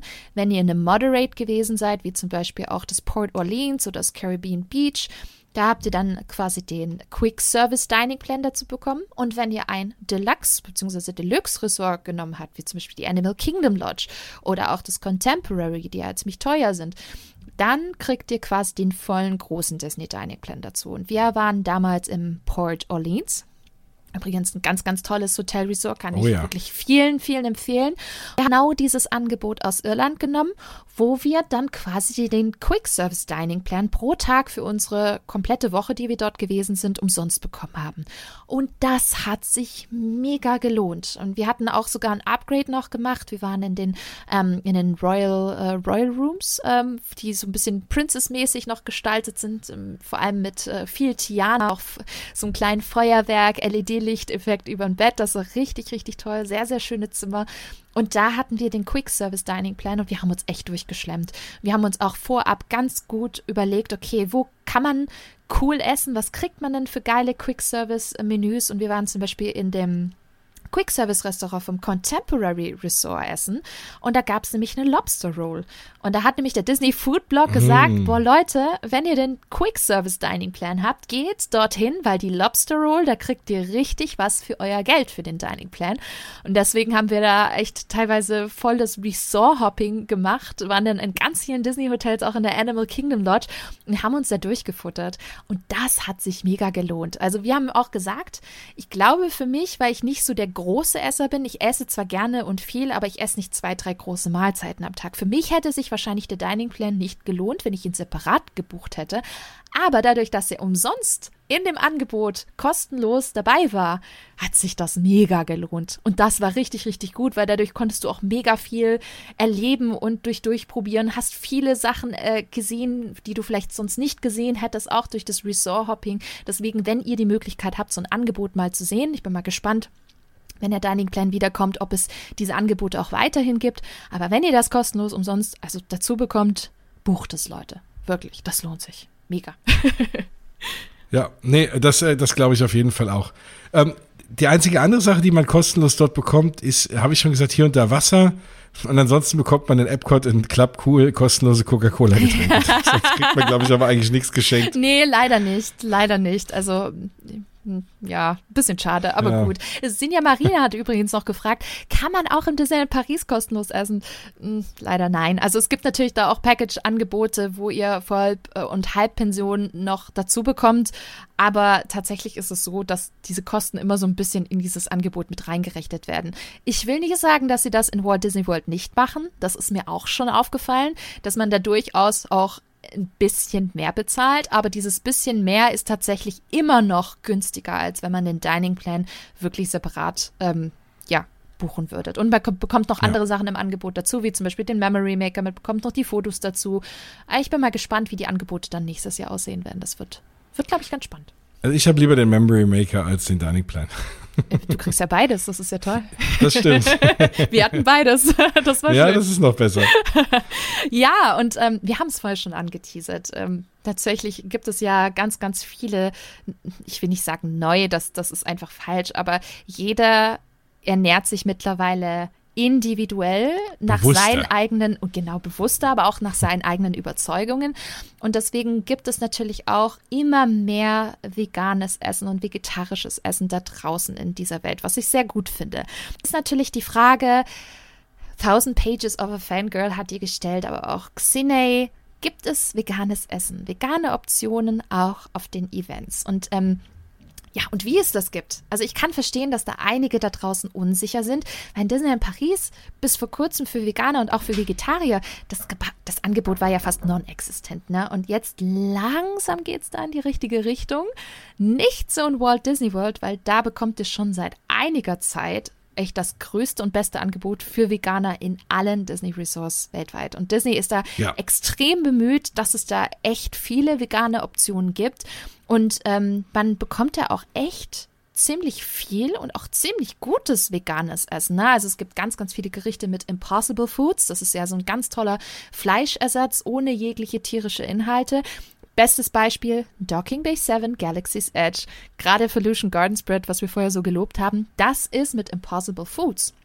Und ähm, da, da sieht man, was, was man für tolle Gerichte eben fleischlos, ähm, aber auch vegan kreieren kann. Und da gibt es auch ganz, ganz viele andere Gerichte, wie zum Beispiel Thai-Nudeln, Grillgemüsegerichte, ganz viel mit Kichererbsen, Bowls, mit Tofu, mit Reis, aber auch zahlreiche echt gute Salate. Ne? Also nicht nur dieses, dieser trockene Standardsalat, sondern ich habe das Gefühl, in Orlando lässt man sich da echt was, was einfallen, aber auch die Desserts, ne? Also ihr kriegt da teilweise auch veganen Schokokuchen oder sowas. Und das beliebte Dole Whip ist von Haus aus einfach vegan. Nicht so wie in Disneyland Paris, der, der, der, der Fake-Ersatz, der ist nicht vegan, sondern Dole Whip ist generell einfach vegan und was, was mich als laktoseintoleranter Mensch natürlich auch äh, total freut und ziemlich, finde ich ziemlich geil, ehrlich gesagt, weil ich habe ja. auch erst gedacht, boah, scheiße, vertrage ich das? Also es sieht schon so creamy aus und denke mir nur so, mm, mhm. da, die ganze Milch und Laktose, vertrage ich das? Und dann war ich mega überrascht, dass ich nichts gespürt habe. Und danach habe ich recherchiert. Das war, glaube ich, Anaheim 2014 und habe herausgefunden, das ist komplett vegan. Das hat mich mega gefreut. also echt. So geht es mir auch. Das ist ja mal, das finde ich auch mal schön, wenn bei einem Dessert dran steht vegan, dass ich einfach weiß, es ist keine Laktose drin und ich kann es bedenkenlos essen. Wenn keine Nüsse drin sind. Ja, wenn keine Nüsse drin sind. aber deswegen schaut doch mal bei Disney Food Blog vorbei, aber auch bei vegandisneyworld.com. Und da gibt es nämlich genau diese Website, die sich nur dem veganen Essen in Walt Disney World widmet. Und da bekommt ihr einen super Überblick, was euch dort erwartet. Und das ist echt lecker. Sehr ja, lecker. Walt Disney World hatte ja jetzt auch diese Kampagne vor, also ich glaube kurz vor Covid war das auch, dass sie ja auch gesagt haben, sie wollen in jedem Restaurant auch immer mindestens eine vegane äh, Variante anbieten. Ne? Und, äh, und haben das ja jetzt auch umgesetzt. Und wie du schon sagst, die sind irgendwie alle sehr gut gelungen. Also das ist nicht so, okay, da kommt dem Veganer, machen wir zwar hier drei gekochte Karotten auf den Teller oder der kriegt irgendwie nur die Beilagen, sondern es ist für jedes Restaurant eigentlich wirklich ein vollwertiges Gericht oder halt eine, eine, eine vegan, einen veganen Fleischersatz, wie auch immer, wenn es jetzt einen Laden gibt, wo, ist, wo es nur Hotdogs gibt oder so. Und auch die sind super lecker. Ja, das stimmt allerdings. Ja, Jens, du hast es vorhin schon so ein bisschen angeteasert. Wir hatten es ja. vom Schloss. Und die liebe Gina ähm, 1204 fragt, kann man in das Schloss von Walt Disney World reingehen? Wenn ja, was befindet sich dort? Und auch Nina ähm, Charlotte NY, New York, ich weiß es nicht, ähm, fragt, im Schloss gibt es doch, soweit ich weiß, ein Restaurant. Ist das zu empfehlen? Ja. Das ist tatsächlich äh, spannend, wenn man eben das Dornröschen-Schloss in Disney in Paris kennt. Mm, da haben wir einen echt schönen Rundgang und zwei Shops und das ist in Orlando anders. Da kann man durchs Schloss laufen, aber das ist ein längerer Gang mit einem riesengroßen, schönen Mosaikgemälde zum, zum Märchen von Cinderella im Erdgeschoss und das war's. Aber im ersten Stock befindet sich dort was Besonderes, nämlich, Jens, du hast es schon gesagt, Cinderellas Royal Table. Und das ist äh, wirklich, ich glaube, eines der gefragtesten Restaurants in ganz Walt Disney World. Das ist immer wirklich 180 Tage ja. vorher schon komplett ausgebucht. Also 180 Tage vorher eröffnet immer das jeweilige Reservierungsfenster und dann geht wirklich die Reservierungsschlacht für diese Restaurants los, unter anderem auch Cinderella's Royal Table. Und ich habe mal spaßeshalber reingeguckt von meinem letzten Trip, weil ich mir dachte, okay, das ist so ein heißes Restaurant, wie schnell gehen die Reservierungen weg? Und ich war halt pünktlich um 13 Uhr, ähm, also beziehungsweise zum Reservierungsstart online und habe mir das alles angeguckt. Und das ging weg wirklich wie die warmen Semmeln. Das ist im Halbstundentakt, also das war so schnell weg, du konntest gar nicht gucken. Du musstest wirklich schnell sein, um dort eine Reservierung zu bekommen. Und ich bin aber ehrlich, ich war nie so scharf drauf, weil das Essen mir nicht so zugesagt hat. Also ich fand das immer sehr klassisch. Also das muss man mögen. Ähm, ich bin mir sicher, es gibt viele, die das mögen. Zum Beispiel Tenderloin, also Steaks, es gibt Hähnchenbrust. Es ist schon ein bisschen amerikanischer, also es ist wenig äh, experimentell, würde ich mal sagen, wie jetzt in manch anderen Restaurants. Es mögen bestimmt viele, aber da fand ich persönlich andere Menükarten von anderen Restaurants immer spannender, wie zum Beispiel vom Tiffins, aber auch die von der Skippers Canteen ist einfach ein bisschen abwechslungsreicher und naja, man geht aber auch hin wegen der Atmosphäre. Ne? Und natürlich auch dem Fakt, dass man im Cinderella-Schloss speisen kann. Das ist schon was ganz Besonderes. Normalerweise hast du auch Character äh, Dining mit den Disney-Prinzessinnen, ist jetzt gerade noch ausgesetzt. Ihr wisst ja, ne? Warum? Ähm, aber das ist schon wirklich was ganz Tolles. Jens, du hast gesagt, das ist schon eine Weile her, dass du dort gewesen bist. Aber wie ja. war es denn für dich, dort, äh, dort mal also, zu speisen? Ist schon was Besonderes, äh, oder? Es ist einfach ein magischer Moment, ne? weil du sitzt halt einfach im Schloss und für mich in dem Schloss, weil es einfach mein Lieblingsschloss ist, ähm, du sitzt halt drin du guckst aufs Fantasyland runter, ne? Also du hast, du guckst praktisch auch aufs, äh, aufs, aufs Karussell runter und äh, ja, du hast diese schönen Gemäuer, in denen du da sitzt. Und das ist einfach ein ganz besonderer Moment, dort reingehen zu dürfen und dort eben essen zu dürfen. Mittlerweile eben auch damals war es keine Charakter. Ich glaube, ich glaube, es sind ein paar Charakter durchgelaufen, aber mittlerweile laufen ja auch die ganzen Prinzessinnen durch und so. Das sieht auch wirklich toll aus. Und ja, also ich, ich kann mich erinnern, dass ich damals gesagt habe, boah, das Essen ist ein Traum, aber wie gesagt, das ist irgendwie 15, Jahre her oder so, keine Ahnung. Ähm, und ich fand das Essen wirklich großartig und musste auch sagen, also wir sind alle hinterher raus und haben gesagt, okay, das war teuer, aber es hat sich gelohnt. Und es ist eine Erinnerung, die ich bis heute habe. Und es war einfach eine, eine schöne Sache. Also deswegen muss ich schon sagen, ich glaube, ich würde es empfehlen, aber wie du schon sagst, ich habe eben parallel mal in der App geschaut und da ich ja aktuell jetzt kein Hotel dort gebucht habe, habe ich natürlich die kürzere Buchungsfrist für äh, Restaurants. Und es ist, selbst wenn ich jetzt den spätesten Tag, den ich schauen kann, reingucke, ist einfach nichts frei. Ja. Mhm. Also das greifen die Leute ab, die, die durch die Hotelreservierung den erweiterten Buchungshorizont haben und dann sind da die Reservierungen Absolut. weg. Ja, Jens, wenn wir mal zusammen gehen sollten nach Orlando, vielleicht machen wir es mal zusammen hier. Ja. Das sollten wir mal ausprobieren, ja. auf jeden Fall. Schön Prinzessinnen schauen. Und lecker das ist doch immer schön. vor allem. Also das Dessert sah vor allem sehr vor allem lecker Schokolade essen. und so ziemlich aufwendig gemacht. Da hätte ich schon Bock drauf. Ja, ja, ja, ja. ja.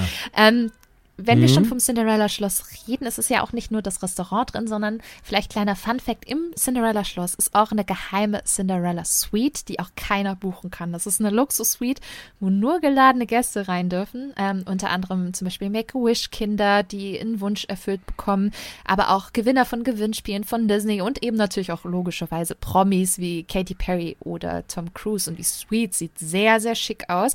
Hm, wir packen euch den Link mit den Bildern in die Show Notes, da könnt ihr mal rein reinschauen, ähm, was uns allen wahrscheinlich entgeht ja. und wo wir wahrscheinlich auch so schnell leider auch nicht reinkommen werden. So viel können wir gar nicht podcasten, hm. dass wir da mal reinkommen. Das wird schwierig. Ja. Leider nicht. Aber Disney mittlerweile, früher haben sie es ja ganz geheim gehalten und dann hat der eine oder andere Promi mal so ein Bild rausgeschmuggelt, was er gemacht hat und veröffentlicht. Mittlerweile haben sie auch, ich glaube vor ein, zwei Jahren hat Disney auf ihrem offiziellen TikTok-Kanal auch ein Video rausgebracht, hm. wo sie wirklich so einen kleinen Rundgang auch machen. Und das sieht nicht nur, dass du weißt, du schläfst im Schloss und du schläfst auch im Park, der zu hat und du bist, darfst drin sein und dort irgendwie schlafen, wo wahrscheinlich kein Auge zu machen wird. Ich würde wahrscheinlich den ganzen Tag an diesem Fenster sitzen und rausgucken die ganze Nacht. Aber dann ist es auch noch ein traumhaft schönes Zimmer und das ist also wirklich, ich glaube, das ist was, ja, wenn man so, wenn man so einen Wunsch hat, von dem man weiß, den kriegt man wahrscheinlich nie erfüllt, wäre eine Nacht dort auf jeden Fall bei mir auf der Liste. Absolut. Absolut, oh Gott. Dekadent ohne Ende. Ja. Aber zum Glück gibt es genügend Bilder und Videos, wo man so ein bisschen davon träumen kann und sich vorstellen kann, wie das äh, funktioniert. Ähm, Me Around the World with Magic fragt, ob wir ein Dessertessen gemacht haben oder auf der Dachterrasse vom Contemporary Resort gegessen haben. Ja, ich, ich beantworte das mal. Tatsächlich noch nicht, beides noch nicht.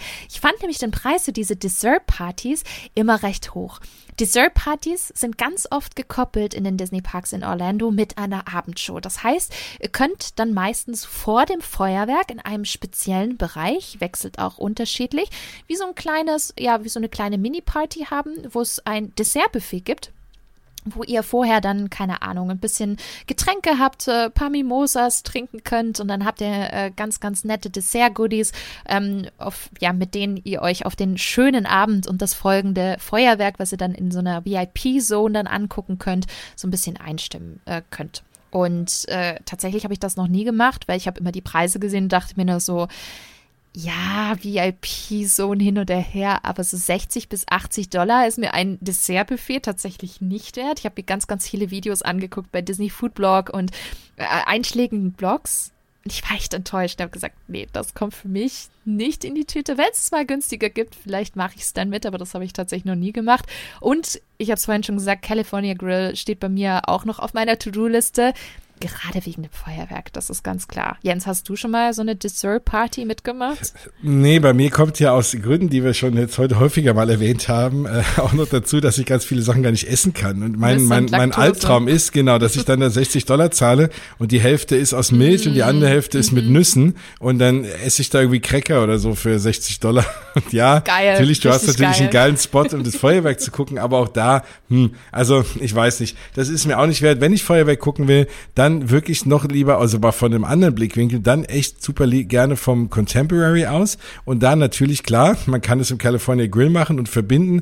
Aktuell ist, ist das Essen, ich habe eben mal geguckt, glaube bei 120 Dollar ähm, Essen mit, mit eben dem, dem Feuerwerk angucken. Man kann aber auch, und das habe ich früher ganz gerne gemacht, häufig an meinem allerersten Tag, je nachdem, wie früh man dort ankommt und man landet, wollte ich immer so ein bisschen Disney-Feeling haben und bin dann häufig abends zum äh, Transportation Ticket Center gefahren im Magic Kingdom, habe mich in den Monorail gesetzt ins Contemporary, bin im Contemporary ausgestiegen und dann kannst du einfach auf irgendein Stockwerk fahren. Du gehst dann da den Gang entlang an den Zimmern vorbei und dann das, das Treppenhaus und das Treppenhaus ist außen. Und du kannst dann nämlich einfach außen an der Seite von dem Hotel mm. in, in irgendeinem Stock dich hinstellen an die Reling, kriegst sogar den Sound und die Musik und alles übertragen draußen mit Boxen und kannst von dort einfach wunderbar das Feuerwerk gucken für umsonst. Mega. Und ähm, das war früher immer so, das ist erstens ein, ein schöner Pro-Tipp und das war früher immer so meine erste Anlaufstelle. Und man muss in der Regel abends, wenn man, glaube ich, nach vier oder nach fünf kommt, auch nichts mehr fürs Parken zahlen. Auch im Transportation Ticket Center nicht. Und da, ja, das war immer so, meine erste, mein erster Ride war dann immer der Monorail und das war immer so ein bisschen ankommen und schon mal so ein erstes Feuerwerk sehen. Geiler Pro-Tipp. Also Leute, merkt's euch, ihr könnt's auch ohne Essen dort mhm. sehen im Contemporary. Und, es kostet sehr, gar nichts. und, und ohne Ticket. Free. Yay. Ja, so viel zum Thema, man kriegt nichts mehr for free in Walt Disney World. Guck, das kriegst du. Das stimmt. immerhin, immerhin. Oh Jens, ich könnte mit dir noch Stunden über das Thema Essen sinnieren. Also ich glaube, ihr habt gemerkt, wie wichtig uns das Thema ist. Ich glaube, ihr habt aber auch gemerkt, wie wichtig das Thema auch für euren Walt Disney World Trip ist. Das heißt, vorher gut reservieren, vorher auf jeden Fall äh, schauen, dass ihr da ähm, eure Lieblingsrestaurant auch rechtzeitig reserviert, wenn ihr das machen möchtet und auch vorher gut recherchiert, auf was ihr eigentlich Bock habt, was gibt es dort aktuell, sodass ihr wirklich auch einen sehr, sehr leckeren Aufenthalt in Walt Disney World habt. Ja, jetzt äh, kommen wir tatsächlich zu einem der letzten Themen für unsere äh, mittlerweile auch schon sehr große und lange Folge. Ne? Jens, wir sind schon wieder bei zwei Stunden. Ich wusste es, es war nicht anders zu erwarten bei diesem Thema. Aber wo wir auch einige Fragen von euch bekommen haben, ist, und das ist ja auch wichtig, sind die Tickets. Und um alles erleben zu können, Attraktionen, Shows, Essen, müsst ihr natürlich auch erstmal in die Parks kommen. Und dafür benötigt ihr, wie für jeden Disney- und Themenpark da draußen, nämlich Tickets. Und gerade bei den Tickets, ihr wisst es, kann das schon ziemlich undurchsichtig sein. Ihr kennt es von Disney in Paris, ähnlich ist es auch in Walt Disney World. Äh, manchmal sogar etwas undurchsichtiger, weil wir hier vier Parks haben, viel mehr Möglichkeiten, aber auch mehr Tickethändler. Und ähm, zu diesem Thema haben wir auch einige Fragen von euch bekommen, wie zum Beispiel Rosalie Blütenwind. Welche Ticketmöglichkeiten gibt es? Welche lohnen sich am ehesten für einen Erstbesuch? Gute Frage. Ja, also ich habe da mal ein bisschen recherchiert. Hast du. und, wir, und wir gehen erstmal so ein bisschen die Preise und die Varianten durch, die man kriegt, wenn man bei Disney selber kauft. Und ich würde vorab sagen, aus meiner Sicht ist eigentlich das Beste, wirklich immer über, über Disney selber die Karten zu kaufen. Also ich rate immer davon ab, wenn man dann dort ist, da in, in Orlando oder vor allem auch in Kissimmee, da diese ganzen Läden, die Discount-Tickets anbieten und so, oh, da habe ich schon zu viele Sachen gehört, dass man dann doch nicht reinkommt oder die sind mhm. abgelaufen oder sind Tage schon benutzt und also persönlich würde ich diese ganzen Sachen immer über Disney direkt buchen. Mhm. Wir kommen auch in der nächsten Folge noch zum Thema Hotels. Da ist es auch was ähnliches. Da gibt es ja auch gerade in Paris, erlebt man dann, wenn man das über was anderes bucht, steht man dann da und hat keine Reservierung und so. Also, und man will ja auch, wenn man einen Disney-Urlaub macht, da soll ja auch alles perfekt sein. Und damit man da auf Nummer sicher gehen kann, würde ich es alles über Disney buchen. Und wir gucken uns mal die Preise an vor Ort, bevor dann Bianca mit dem wunderbaren Tipp für Europäer kommt, wie man Geld sparen kann. ähm, also aktuell gibt es, und mir ist das aufgefallen, man kriegt kein Eintagesticket mehr. Zumindest nicht über Disney direkt.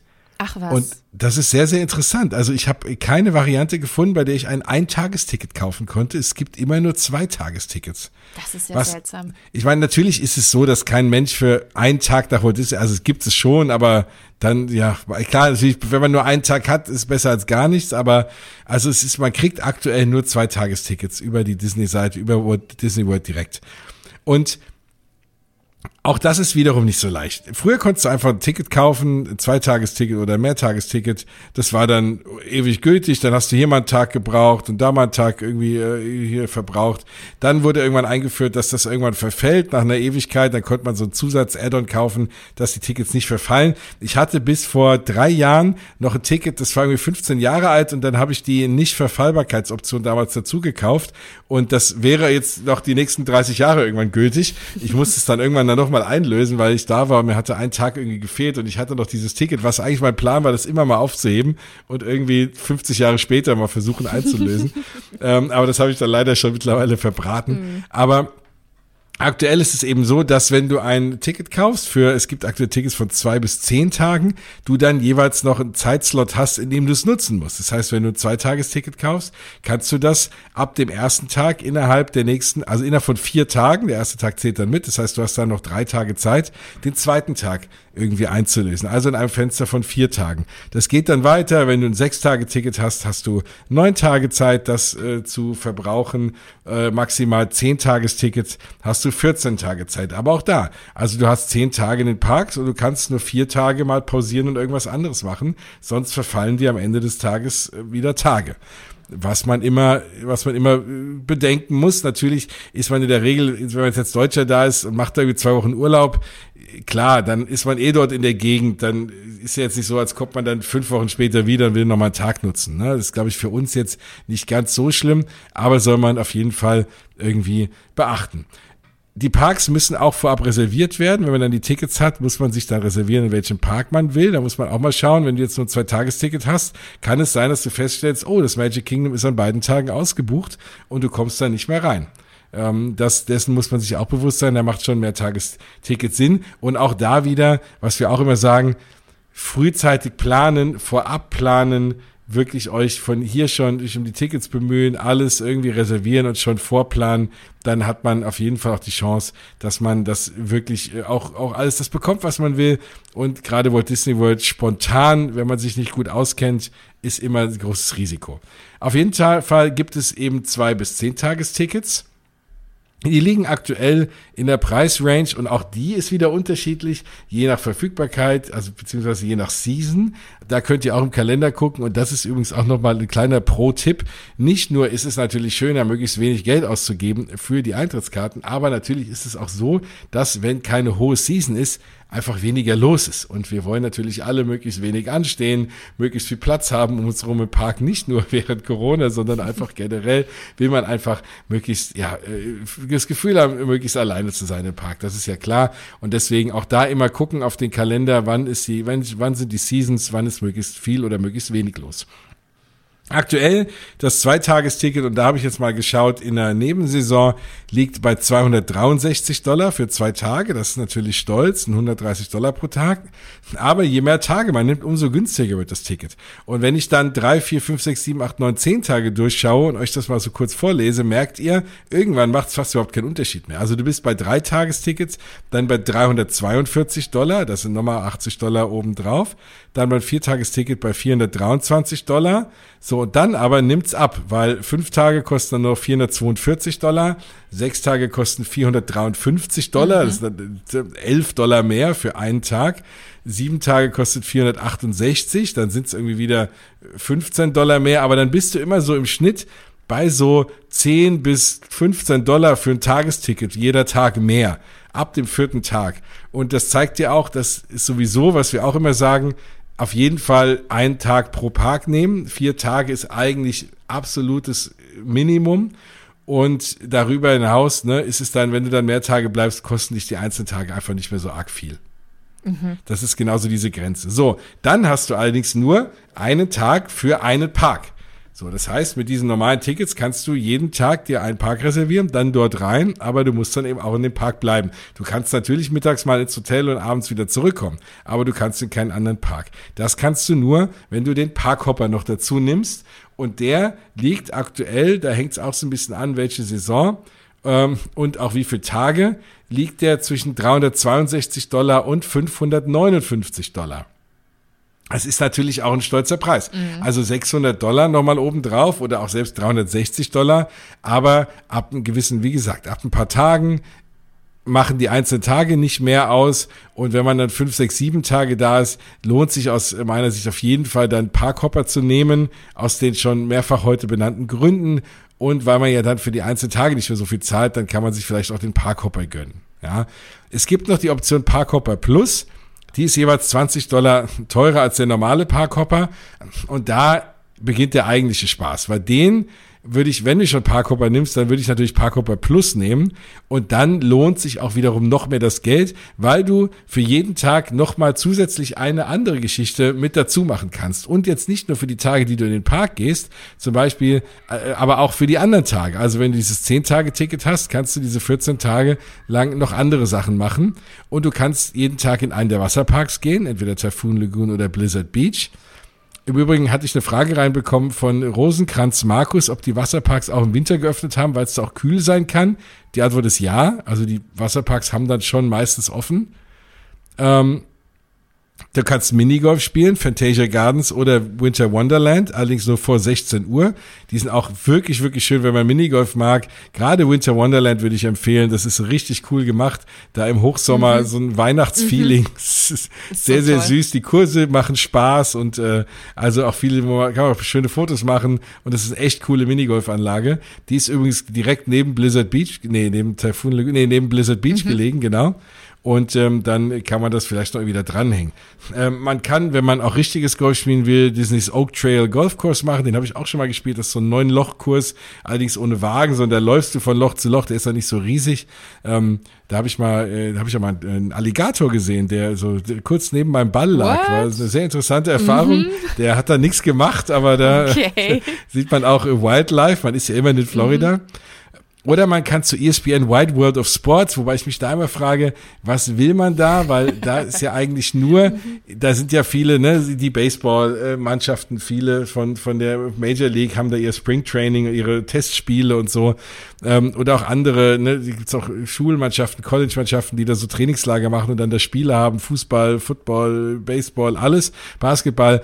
Ähm, aber jetzt außerhalb, wenn dort nichts ist, weiß ich nicht, was man da will, warum das in dem Parkhopper Plus mit drin ist. Vor allem, wenn ich dort dann Tickets habe für ein Baseballspiel, äh, dann bringt man, also dann weiß ich nicht, dass das dann nochmal extra Eintritt kostet, nur um in das ESPN Wide World of Sports zu gehen, ist irgendwie schräg. Auf jeden Fall ist das mit dabei und wenn man mal einen Tag dorthin fahren will und sich die leeren Stadien angucken will, kann man das natürlich auch machen. Das ist da mit drin, ist aber jetzt wahrscheinlich nicht unbedingt das Highlight des Parkhopper plus Passes. So, also dann seid ihr natürlich am Ende des Tages schon bei einer Stange Geld. Wenn wir sagen 10 Tage plus Parkhopper plus, dann bist du im schlimmsten Fall so pro Person auch schon bei 1032 Dollar. 1032 Dollar, das muss natürlich nicht sein. Jens hat es gerade schon angeteasert.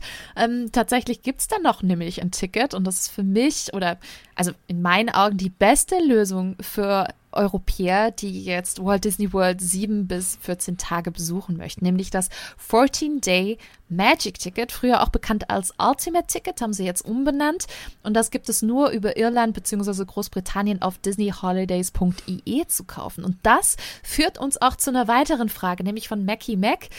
Wie kommt man am günstigsten an Eintrittskarten? Ich verzweifle langsam. Mackie, ich spüre deinen Schmerz. Ich spüre ja. ihn. Ich glaube, jeder. Wir sind bei ja, dir. wir sind bei dir. Ich glaube, jeder, der sich mit Walt Disney World und Planung über Jahre hinweg beschäftigt hat. Und ich bin ja auch immer, immer jemand, ich mache daraus ein Spiel. Und das Spiel äh, hat das Ziel, das beste Preis-Leistungs-Verhältnis für alle Bereiche rauszukriegen. Ne? Also fürs Essen, für die Übernachtung, für die Tickets, für alles. Und ich rechne wirklich alles durch. Wie viel kostet das, wenn man es einzeln macht? Wie viel kostet das im Package? ich will wirklich die beste Lösung buchen. Und da gehören natürlich die Tickets auch dazu. Und ich habe es gerade schon erwähnt, es gibt über Disney Holidays EE das 14-Day Magic Ticket, das man zum Preis von sieben Tagen bekommt. Eigentlich so gut wie immer. Es gibt ständig dieses Angebot. Und selbst wenn man nur in Anführungsstrichen sieben Tage geht, bekommt man in meinen Augen kein besseres Preis-Leistungsangebot da draußen, weil Tickets, hast du jetzt auch gerade gesagt, Jens, die haben halt einfach ihren Preis für Walt Disney World. Ne? Also ich kann mich noch erinnern, es waren auch die ersten Parks weltweit, die dann äh, quasi diese magische 120 Dollar Grenze für einen Parktag pro Ticket pro Person geknackt haben. Da dachte ich schon vor, was, weiß nicht, war vor fünf Jahren oder so, ui, holla. Es wird da aber auch immer teurer. Und deswegen so ein Tag in einem Park hat eben seinen Preis. Und ähm, wenn man deswegen nur so drei, vier, fünf Tage geht mit einem normalen Ticket, zahlt man oftmals genauso viel wie für das 7 bzw. 14-Day-Ticket.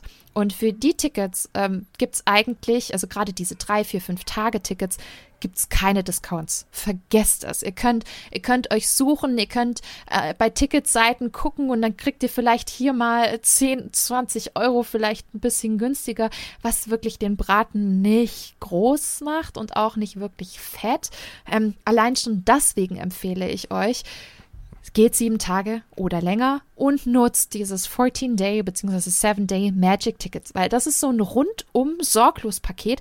Da kriegt ihr alles inklusive. Da ist alles mit drin. Da könnt ihr, da habt ihr Parkhopping-Optionen. Ihr könnt jeden Tag in jeden Park gehen, sofern ihr das reservieren könnt. Ihr könnt Wasserparks machen, wann ihr möchtet. Ihr könnt wirklich alles nutzen. Die Minigolf-Sachen sind äh, mit abgebildet. Es ist wirklich das beste Ticket und ihr müsst euch keine Gedanken machen, hm, geht das mit meinem Ticket? Kann ich dann den pa Park äh, zweimal besuchen oder zwei unterschiedliche an einem Tag?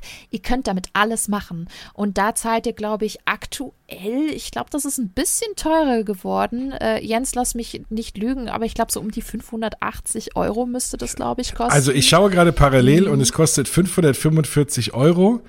545, sowohl das 7 Tage als auch das äh, 14 Tage Ticket, also es kostet exakt das gleiche. Und was auch noch dazu kommt, du kannst Genie Plus noch vorab mit dazu buchen. Dann allerdings nur für die kompletten sieben oder 14 Tage. Also das ist da das Einzige. Ähm, du kannst es dann halt nicht vor Ort äh, einzeln buchen, wobei ich nicht weiß, ob das sich trotzdem vorab einzeln, vor Ort noch einzeln dazu buchen kannst. Müsste eigentlich gehen. Bestimmt. Du kannst aber, wenn du sagst, du willst jeden Tag Genie Plus haben, kostet das beim 14-Tages-Ticket nochmal 8 Euro pro Tag dazu, anstatt den 15 Dollar, die man zahlt pro Tag, was natürlich auch ein, eigentlich ja fast die Hälfte ist, mehr oder weniger.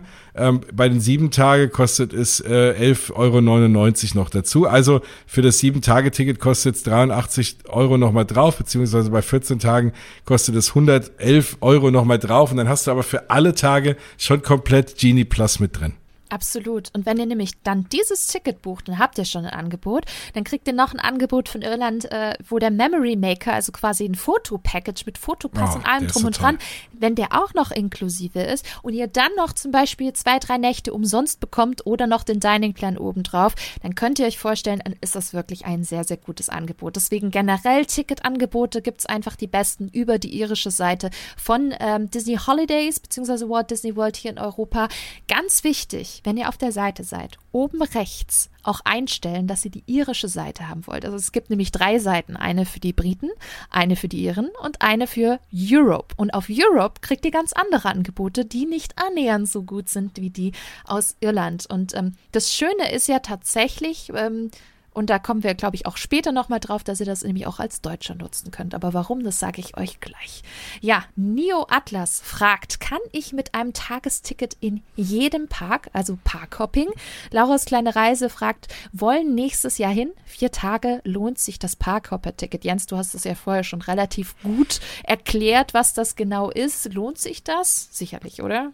Also für mich ist es gerade, wenn du vier Tage da bist. Äh, ja, ne, über den hohen Preis haben wir eben geredet, aber gefühlt macht das aus jedem Tag, den du halt hoppst, irgendwie zwei Tage. Ne? Weil so warst du nicht nur einen Tag, ich war gestern im Magic Kingdom, sondern ich war gestern im Magic Kingdom und ich war im Animal Kingdom oder ich war noch in Epcot. Und du hast gefühlt irgendwie zwei, auch wenn es nur zwei halbe Tage sind, aber gefühlt hast du irgendwie zwei Tage in den Parks gehabt, so irgendwie an einem Tag. Ne? Auch wenn das so ein bisschen blöd klingt. Aber wenn du morgens irgendwo anfängst in einem Park, dann bis mittags, dann zurück vielleicht ins Hotel, Pool, Essen, was auch immer und dann die zweite Tageshälfte in einem komplett anderen Tag verbringen, von neuem starten, dieses neue Gefühl, oh, ich gehe in den frischen neuen Park und dann, wie gesagt, das Thema mit der Abendshow eventuell hier und da das nochmal ausklingen lassen. Das lohnt sich aus meiner Sicht dann deshalb schon, gerade wenn du nur vier Tage hast, die so ein bisschen zu optimieren, weil von morgens bis abends nur in einem Park ohne Pause ist schon auch echt anstrengend. Absolut. Ja, ich finde auch vier Tage funktionieren mit guter Planung im Voraus. Ich würde zwar immer hier etwas mehr empfehlen, da an manchen Tagen schon viel, viel los sein kann, aber ähm, ja, vor allem, wenn man zum Beispiel hier noch andere Parks sehen möchte, wie zum Beispiel Universal, ähm, und man nur begrenzte Zeit hat, dann kann das schon funktionieren, wenn man auch vier Tage geht und dann sich halt diese Parkhopper-Ticket-Funktion dann hinzubucht. Genau. Ich habe es vorhin schon geteasert. Ähm, als Deutscher auf einer irischen Seite buchen, geht das? Dieselbe Frage hatte tatsächlich Nasura Seni. Kann man immer bedenkenlos sein Walt Disney äh, World Urlaub über die Irland-Seite buchen? Das ist tatsächlich eine Frage, die ich gefühlt seit locker, ich würde mal sagen, so acht oder zehn Jahren immer wieder ja. gestellt bekomme, weil ganz, ganz viele Leute sind sich total unsicher. Ne? Also das merkt man ja auch. Ähm, kann ich im Ausland überhaupt ein Angebot buchen? Als, als deutscher Staatsbürger habe ich dadurch irgendwelche Nachteile oder gilt das für mich sogar gar nicht? Und tatsächlich, ähm, so als kleiner Fun-Fact, hier greift ein sehr, sehr schönes EU-Recht, dass Angebote für alle EU-Bürger europaweit gelten müssen. Das heißt, deswegen könnt ihr auch diese guten Angebote von disneyholidays.ie ebenfalls als Deutscher wahrnehmen, weil halt Irland ein europäisches Land ist. Und Ihr könnt bedenkenlos buchen, weil ihr bucht direkt bei Disney und direkt bei der Walt Disney Travel Company, sprich, ihr habt keinen Händler, ihr habt keinen Zwischenanbieter noch, ähm, wie zum Beispiel Booking.com oder sowas. Falls irgendwas sein sollte, ihr müsst es stornieren, dann müsst ihr das nicht über noch irgendwie einen Zwischenhändler lösen und habt vielleicht dadurch Probleme, sondern ihr seid bei Disney direkt, ihr habt das direkt bei denen gebucht und gerade in solchen Zeiten wie Pandemie oder irgendwelchen Unsicherheiten, Disney ist immer sehr, sehr kulant. Ich habe zum Beispiel mein Ticket ähm, viele wissen es ja, kurz, also wirklich zu Beginn der Pandemie wäre ich eigentlich nach Walt Disney World geflogen. Es war alles gebucht, Caribbean Beach Resort, ähm, Tickets oh. etc. Und das war sehr unkompliziert tatsächlich ähm, bei Disney direkt die Kosten für mein äh, damals noch Ultimate-Ticket, dieses 7 bzw. 14 Days-Ticket, dann auch zurückzuholen. Ich musste kurz anrufen, ähm, habe das kurz geschildert und tatsächlich habe ich das binnen zehn Tage das Geld auch schon wieder auf dem Konto gehabt. Und das ist halt der Vorteil, wenn man bei Disney direkt bucht. Disney ist immer super kulant, wenn irgendwas sein sollte, einfach kurz mal durchklingeln und den schildern, was da gerade los ist. Und man kann teilweise auch, ganz vielen Fällen habe ich auch gehört, dass man die Reisen auch kostenlos verschieben kann. Es kommt natürlich immer auf die Umstände Umstände auch, auch drauf an. Aber die sind doch sehr, sehr kulant. Deswegen empfehle ich gerade in aktuellen Zeiten immer direkt bei Disney zu buchen, weil ihr da ganz genau wisst, okay, ähm, die, die kümmern sich, bei denen kriege ich da irgendwie schon das hin, dass alles klappt, dass wir das irgendwie stornieren können oder verschieben können. Und deswegen empfehle ich euch auf jeden Fall bedenkenlos bei disneyholidays.de zu buchen. Ja. Auf jeden Fall. ja, dann haben wir eine ganz, ganz spannende Frage reinbekommen. Wenn man nur für einen Park einen zweiten Tag hat, fragt Blobby, für welchen braucht man ihn?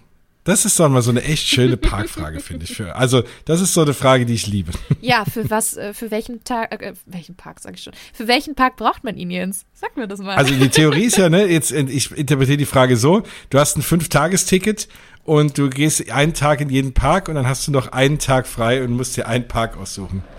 Ja, es ist schwierig. Also, äh, jeder Park hat da seine Vor- und Nachteile.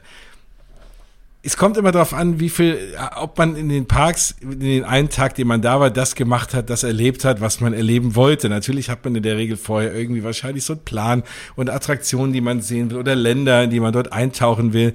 Und dann kann es schon sein, dass man sich da so ein bisschen verliert. Also wenn ich jetzt zum Beispiel an die Hollywood Studios denke und du bist in Galaxy's Edge, du kannst in Galaxy's Edge einfach auch mal einen halben Tag mhm. verbringen mit den zwei Attraktionen, mit den Shops. Du läufst durch diesen Bazar, du guckst dir alles genau an, gerade für Star Wars Fans. Dann baust du dir vielleicht noch einen Lightsaber oder, oder einen Droid zusammen und dann ist schnell mal ein halber, dreiviertel Tag rum und du hast sonst nichts von den Hollywood Studios gesehen. Dann macht da natürlich ein zweiter Tag Sinn. Also sollte man vorher einfach mal gucken, in welchen Parks sind Dinge, in denen man einfach, die man sich wahnsinnig freut, in denen man einfach eine Zeit verweilen will und, und ohne sich dann da hetzen zu müssen. Und für diesen Park würde ich einfach den zweiten Tag reservieren, das dann machen. Wie gesagt, bietet sich ein für Galaxy's Edge. Und ansonsten denke ich mal, ne, oder auch manche Shows, wenn man die noch nicht gesehen hat, oder eine Abendshow und sagt, die will man noch mal angucken, man hat kein Parkhopper-Ticket, dann auf jeden Fall das dafür nutzen. Und ansonsten rein von der, wenn man sagt, man will wirklich alles sehen und alles fahren in einem Park, ist das am schwierigsten einfach aufgrund der Masse an Attraktionen mhm. des Magic Kingdom. Mhm. Ja, ich schwanke auch so ein bisschen zwischen Magic Kingdom weil diese Attraktionsdichte, die du gerade angesprochen hast, die ist so hoch. Na, wir haben da die ganzen Klassiker-Attraktionen wie Pirates of the Caribbean, Big Thunder Mountain und noch mehr. Dann haben wir Splash Mountain, wir haben Seven Dwarfs Mine Train, der auch super beliebt ist und ja, wo es nicht ganz garantiert ist, dass man den wirklich auch an dem besuchten Parktag auch fahren kann, wenn man es dann möchte. Oder auch Space Mountain. Ne? Also wenn man das jetzt morgens oder spät abends nicht fährt, dann hast du eigentlich den Tag über so ein bisschen verloren, weil danach gehen die Wartezeiten wirklich extrem hoch. Und dann gibt es den nächsten Jahr natürlich auch Tron Light Cycle Run. Dafür braucht man mhm. auch äh, Zeit und ich glaube, das wird eine super beliebte Attraktion mit sehr langen Warteschlangen ähm, werden. Und ich denke schon, dass man gerade für Magic Kingdom locker zwei Tage braucht um das so ein bisschen zu splitten, um so ein bisschen den Stress auch rauszunehmen. Ähm, da bin ich, glaube ich, bei dir. Ich persönlich würde vielleicht aber auch Animal Kingdom wählen. Weil ich finde, die Dinge dort haben einen ziemlich hohen Wiederholungsfaktor für mich. Und das ist einfach der, einer der besten Disney-Parks weltweit. Und diese Atmosphäre will man einfach immer und und immer wieder erleben. Und bestenfalls hat man natürlich auch für alle Parks einen zweiten Tag, ne? Dann müsst ihr nicht so hetzen und könnt ja. super gemütlich die Parks erleben. Äh, mehr oder weniger, ihr wisst ja, Disney gemütlich ne? kann man machen, aber irgendwie ist es dann doch ein bisschen körperlich anstrengender, als man denkt. Ähm, aber tatsächlich, ich glaube, ich würde es entweder für Magic Kingdom oder für Animal Kingdom verwenden. Ja. Und was hat natürlich jeder Park bietet, jeder Park hat so seine eigenen Dinge, in denen man verweilen kann. Ne? Animal Kingdom, du hast diese ganzen äh, Nature Trails mit den ganzen Tieren. Ne? Auch da kann man natürlich durchrennen, man kann sich aber auch hinstellen, man kann sich informieren. Mhm. Da arbeiten eigentlich bei, bei jedem Gehege hast du irgendeinen Biologiestudenten, der angeheuert ist und da steht und dir alles über die ja. Tiere erzählen kann. Mhm. Also auch da kannst du auch super viel lernen und kannst dir wirklich Zeit nehmen und dann lohnt sich ein zweiter Tag Animal Kingdom. Oder ein Epcot, wenn du einfach durch den World Showcase mhm, äh, spazierst und dir wirklich wirklich in jedem Land, die, ne, da kannst du auch sagen, okay, ich will mir das angucken, ich will mir die einzelnen Länder nicht einfach durchrennen, ich will in die Shops gehen, landestypische Dinge mir angucken, mir wirklich jede Ecke anschauen von dem jeweiligen Pavillon und da sind auch Filme teilweise und sonst was. Also auch da kann man viel Zeit äh, verbringen. Und deswegen denke ich auch, guckt euch, überlegt euch vorher, was euch Spaß macht oder macht es relativ spontan, je nachdem, ob die Parks dann auch verfügbar sind wegen der Reservierung. Aber sagt, guckt euch die ersten vier Tage an, was ihr sehen wollt.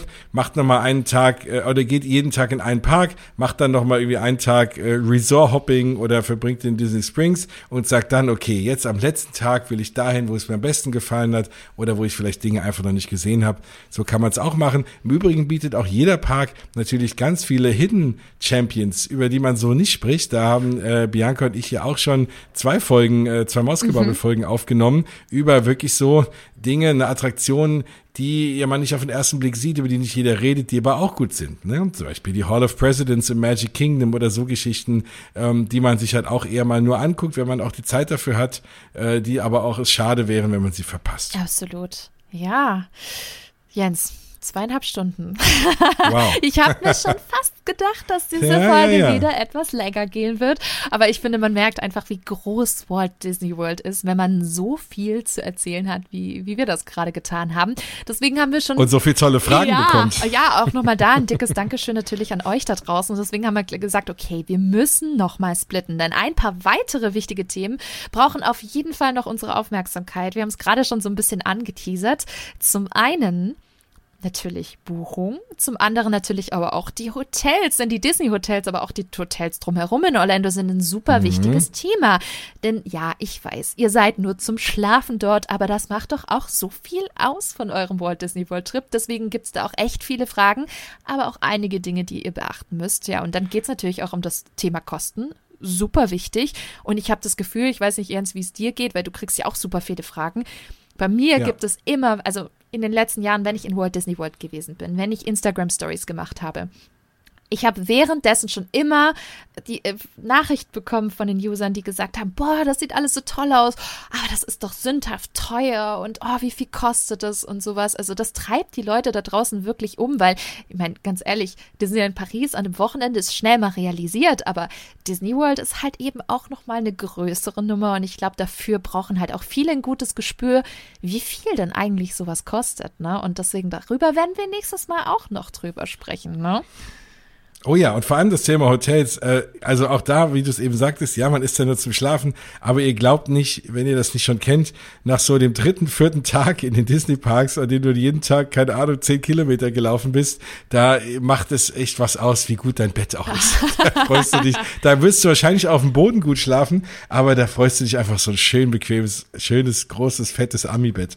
Und deswegen ist das Thema Hotel nicht so äh. Oh ja, wo darf ich unterschreiben? Gott, wenn ich so daran denke, wie oft schon meine Hüfte oder mein, mein unterer Rücken wehgetan hat. Oh. Und dann legst du dich einfach nur auf dieses Queen-Size oder King-Size-Bett mit diesen geilen amerikanischen Matratzen und denkst du nur so, oh Gott, hier stehe ich nie wieder auf. Natürlich stehst du wieder ja. auf, am nächsten Tag geht's ja weiter, ne? Absolut. ja, ganz genau. Aber genau über diese Dinge werden wir nächstes Mal auch sprechen. Wo könnt ihr sparen? Aber auch ganz wichtig, wo und wie bucht ihr am besten? Und das besprechen wir dann in der nächsten Crossover-Episode zu unserem großen Walt Disney World QA. Ja, Frage an euch. Plant ihr für 2022 oder sogar vielleicht schon für 2023 eine Reise nach Walt Disney World?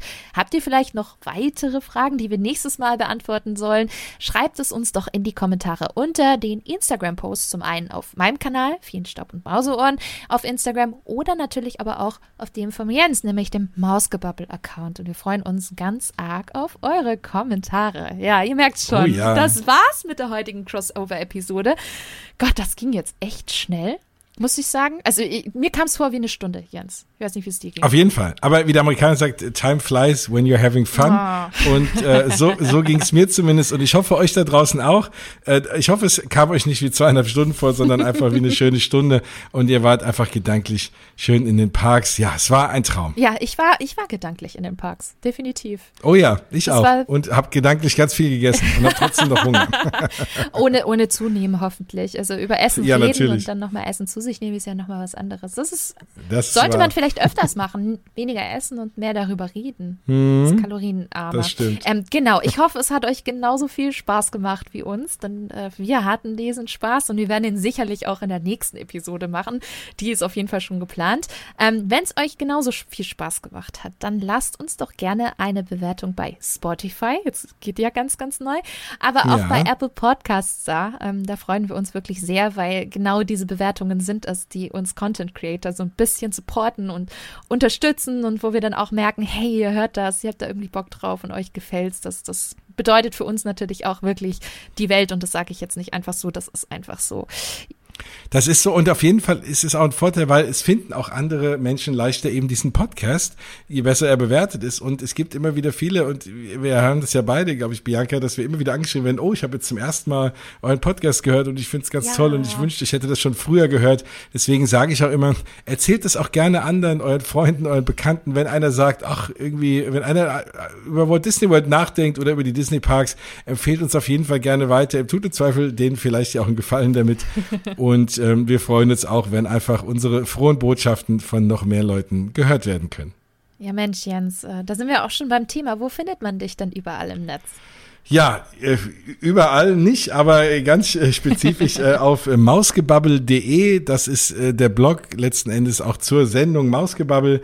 Und ansonsten natürlich hauptsächlich über Instagram, da bin ich eigentlich am aktivsten. So Facebook auch, aber da gucke ich nicht so oft rein. Also wenn ihr mich erreichen wollt, dann bitte, bitte besser bei Instagram oder noch besser ähm, ja, jens at mausgebabbel.de kann man mir auch e-mailen. Auf mausgebabbel.de erwischt ihr mich. Und wie gesagt, Facebook und Twitter, das sind so die Hauptkanäle. Ja, wo findet man dich denn eigentlich?